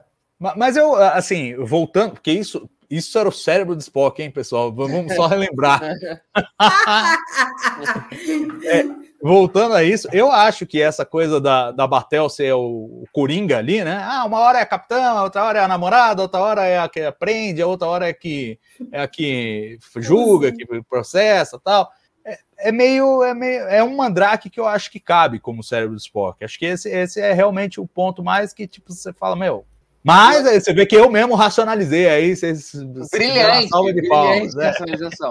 Não, mas eu, eu, eu ia perguntar um negócio pra vocês. Eu até comentei lá quando eu escrevi no Telegram a mini resenha lá. Comentei o seguinte: vocês não estão mais interessados pelo relacionamento do pai com a Batel?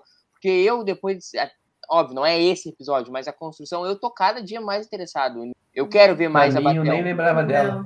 Não fede quero nem cheira, acho muito, muito fraquinho. É, eu achava que não ia ser nada, mas aí o, o Anson Mount, na nossa entrevista, comentou lá que ó, é, um- é um elemento in- interessante da, do- da evolução do arco do pai, É, isso porque é verdade. agora que ele aceitou o destino dele, tem essa segunda, esse segundo tempo que é assim, bom, e aí você vai ter uma relação com outra pessoa, como é que você explica? Olha, amor, daqui oito anos eu vou virar um vegetal, mas tudo bem, né? Podemos seguir aqui, não tem problema. Então, Quem vai, é, quem vai contar isso pra Batel é o Boiler. Puta, agora o Carlão teve uma, uma ideia, uma ideia legal, né? Será que isso vai. O Boiler e a, e a Merler podem saber? né? Não, óbvio, eles não vão Não, claro que eles né? sabem. É óbvio que eles sabem que o, que o pai que foi pra cadeira. Óbvio que eles sabem. Isso que eu tô dizendo, isso que eu tô dizendo. Será que isso vai ser endereçado? Ah, acho que podem fazer, mas eu acho que tem que ter, tem que ter delicadeza aí, hein? Porque é um Uhum. tema dramático da série, não É. dá pra virar uma piada. Como vira Sim. em Lower Decks, que tem o pessoal passeando com as cadeirinhas lá no spa dos, dos malucos lá. Não dá pra, É. não dá pra bacalhar É, daquele não dá, jeito. Então, não dá. O Boiler, ó, o tio da cadeira. É, não dá. Não dá. Não dá. não dá.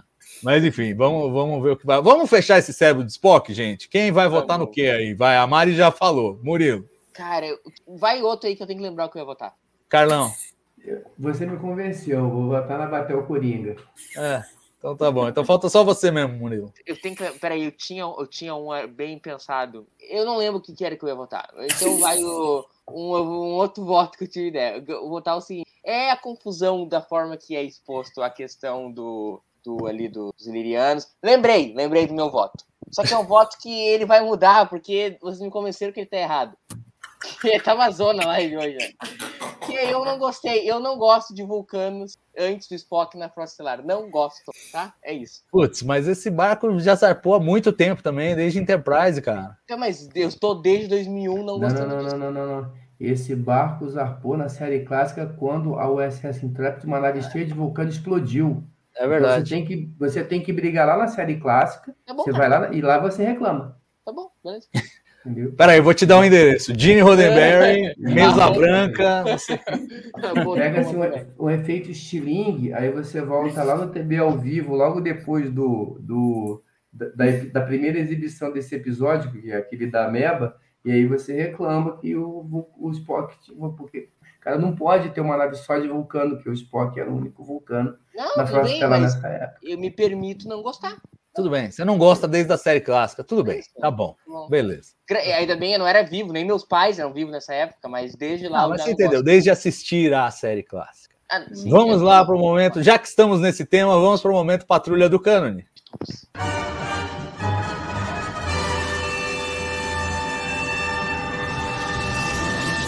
Gente, olha, eu tenho que dizer que eu vi um respeito ao cânone forte neste episódio. É pra compensar os próximos. Acho que tem uma chance boa de ter sido isso mesmo. Tipo, vai, vamos dar, jogar esse ossinho. Eu tenho, Toma, um cachorrinho, vai pega esse ossinho. Eu tenho o feeling que o próximo episódio vai ser 4 horas e meia de momento Patrulha do Cânone, mas é só feeling. Tá. Não, assim, o meu momento Patrulha do Cânone nesse episódio, cara, é que assim, eu tinha previsto esse momento Patrulha do Cânone, mas complicado, porque, tipo assim, esse momento viola o cânone, sims, como o Carlão falou, série clássica. É, Entendeu? é, exato, Tem não é uma lance. Eh, 10 anos complicadíssimos pro senhor Robert April, né? Foram 10 anos difíceis pro, pro Robert April. 10 anos que Envelheceu ele uns 50 nos 10 anos que Ele passou passaram. por muita coisa nesses 10 anos para ter ficado ao ponto da, da Frota fazer uma aposentadoria compulsória do maluco em TASS. Murilo, Ah, fala. vou recomendar para você essa Ah. leitura aqui, ó. Ah, Essa. não gosto do escritor. E, e, e essa leitura também, Uhum. importante. Não gosto do escritor, não me, não me dou bem com ele, problemas pessoais. O... Mas o que eu ia dizer é o seguinte, isso que, é, enfim, eu sou patrulheiro, me incomoda essas questões do Robert Chappell, sabe? De- o cara em 10 anos lutou em 23 guerras, entendeu? entendeu? Ah, não dá tanto. não. Não, não dá não, não dá não. Já que tu racionalizou hoje brilhantemente, foi brilhante hoje a tua racionalização sobre a corregedoria, qual é a tua, a tua, a tua racionalização para a mudança de cor do Robert Chappell? Vitiligo. Tá bom. Não tem, não tem. Supera, supera. Não, não tem problema. O meu problema é só que, enfim, o meu, eu não tô dizendo, eu não tenho problema. Só que o momento patrulha do cano é Ah. Robert Chappell envelheceu 10 anos. Já viu algum pingo roxo? Qual, qual é a sua explicação pro pingo roxo? Ah, não tenho. É a mesma coisa, mudou de cor também. Na série animada tudo tinha uma cor estranha. É, Enfim. então. Vai, É porque era Pau M e agora ele TSC. Tá, o meu Sim. momento do cano é esse, então. É o Robert O. Murilo nem sabe o que é isso, pau MNTC. Acho que ele nunca ouviu falar nessas siglas. Não. Pra nós era muito importante. Era a diferença entre assistir um episódio preto e branco ou colorido. É, eu nunca tive a oportunidade de ver episódio preto e branco. É, bom, gente, então vai. Vo- Você votou Robert April. Envelheceu demais em 10 anos. Alguém tem mais alguma coisa para falar da Patrulha do Cânone? Esse é sempre o mais difícil, eu acho, porque notoriamente eles têm sido respeitosos. É, não tem não, só é, fazer uma referência extremamente positiva ao cuidado que eles tiveram, como a gente já falou lá, de fazer referência ao curso marcial, todos os, a- os cenários e até a fichinha e tudo, e, e a gente conseguir remeter ao que a gente viu lá no curso marcial e ainda assim não ficar um negócio anacrônico. Que foi um trabalho sensacional de figurino e de toda a estrutura para montar o episódio, ficou muito bacana. Pelo contrário, uma, é, o Patrulha de Cana, ao, ao contrário, isso foi dar nota 10 para isso aí, ficou muito bom. É, eu, eu concordo Os com você. Acho que esse episódio, os o- caras, os meu, eles foram muito, é, né? foram muito em cima. Aquelas, aqueles adereços que, que eles Uhum. usam no- nos uniformes, você vai lá no, no, no, no, no, marcial, tá tudo lá. E você consegue transportar para cá ainda assim fazer sentido. Muito bom. É, eu, eu vou na sua direção, Carlão. Eu me recuso a, a patrulhar o cânone com o cuidado que eles mostraram ter nesse episódio. Esse episódio, acho que recebe o, o mais ferrenho dos patrulheiros, dará o seu aval. Não, Mari? É, eu só sinto assim que eles criaram um precedente da possibilidade de ilirianos entrarem na federação e na frota, mas a gente sabe que, que não vai ser uma coisa massificada, não, não, não pode ser. Então é meio, meio perigoso ali. Embora ali no julgamento a juíza tenha dito que não, estamos julgando somente individualmente, porque as guerras eugênicas ainda são muito perigosas, não podemos esquecer, blá blá blá, não sei o quê, né? Mas agora, a priori, eles poderiam pegar todo mundo ali que, que, que sofreu as mesmas coisas que a UNA sofreu, que poderiam entrar na frota. Aí você teria um monte de gente geneticamente alterado ia fazer parte da, da frota. É, mas aí- o mais importante é que não caiu a lei, a lei continua. E aí, cada caso você vai ser julgado. É, eu sei, mas aí você bane, aí, aí fica uma. Aí, aí como que se faz lá? Fizeram todo um negócio em volta do Bashir, entendeu? Porque foi um ó. Não, e lá, e lá eles falam que fazia um século que eles não tinham uma coisa. Então, quer dizer, ele se refere a esse caso aqui que a gente não conhecia, mas conheceu agora.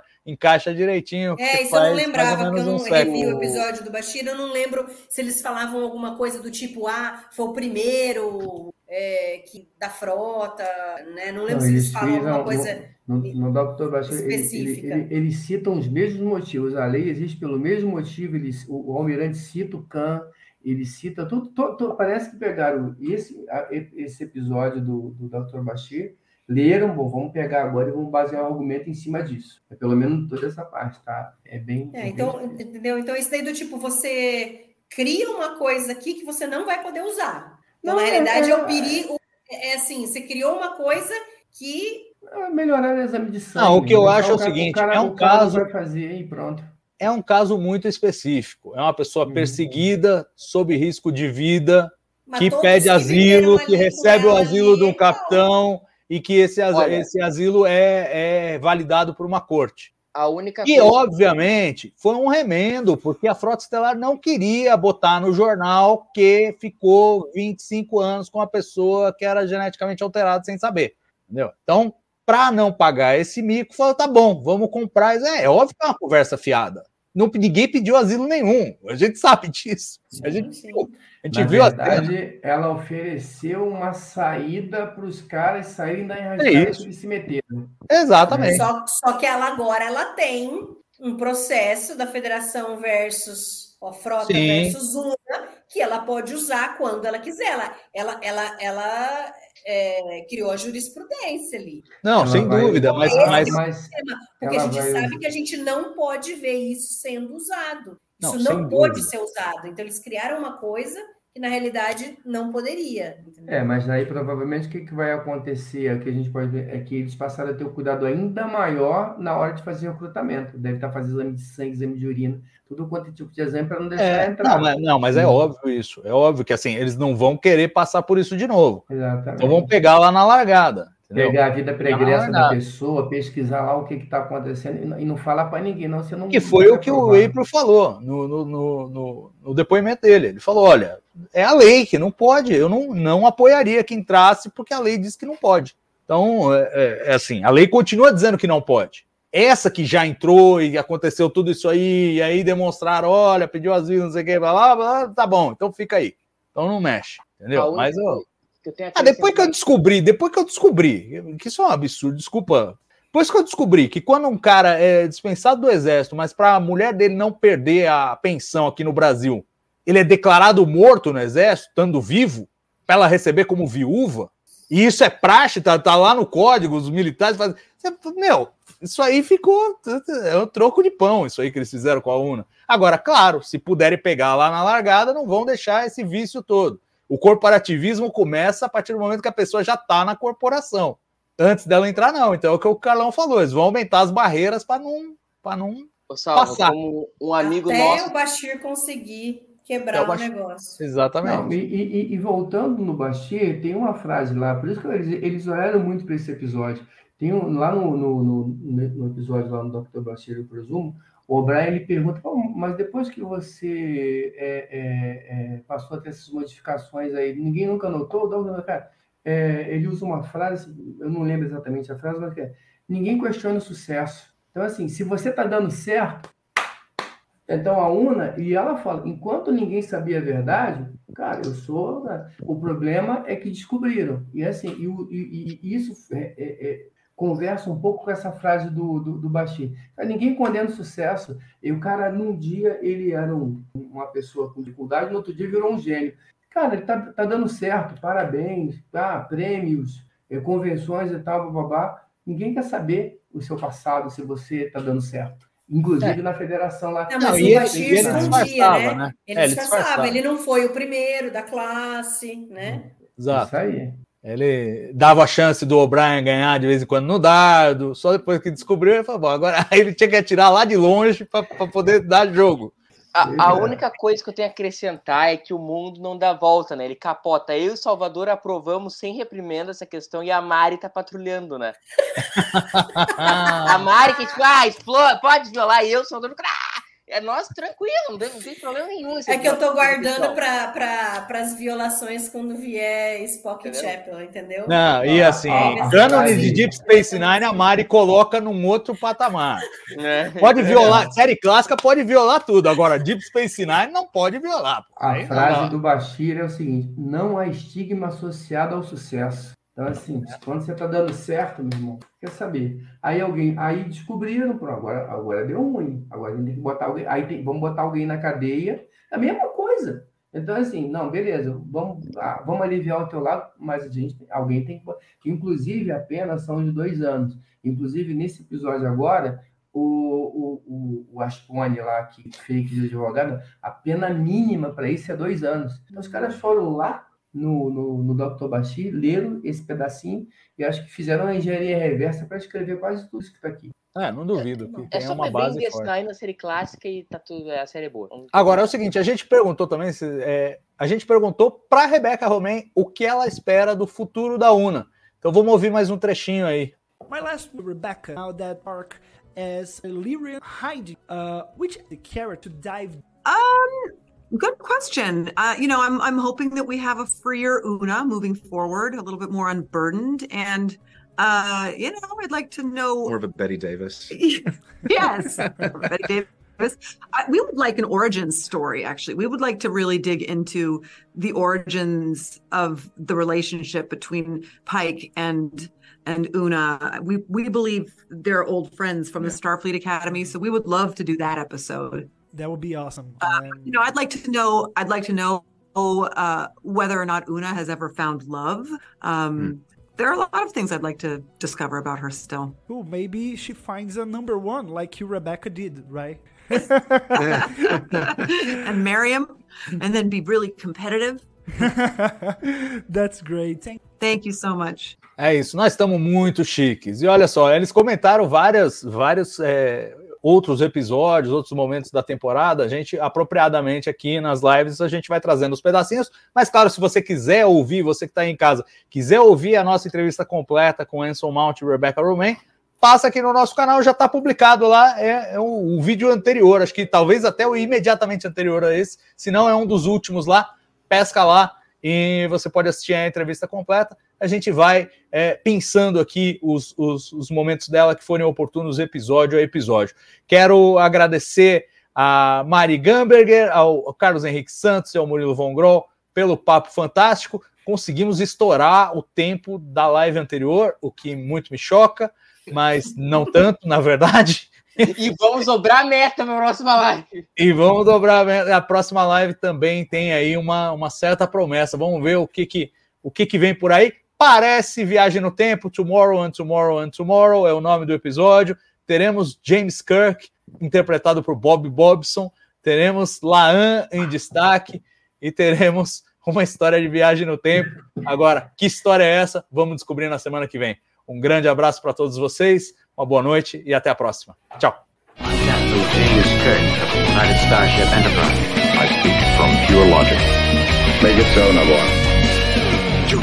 You cannot deny me, Cisco.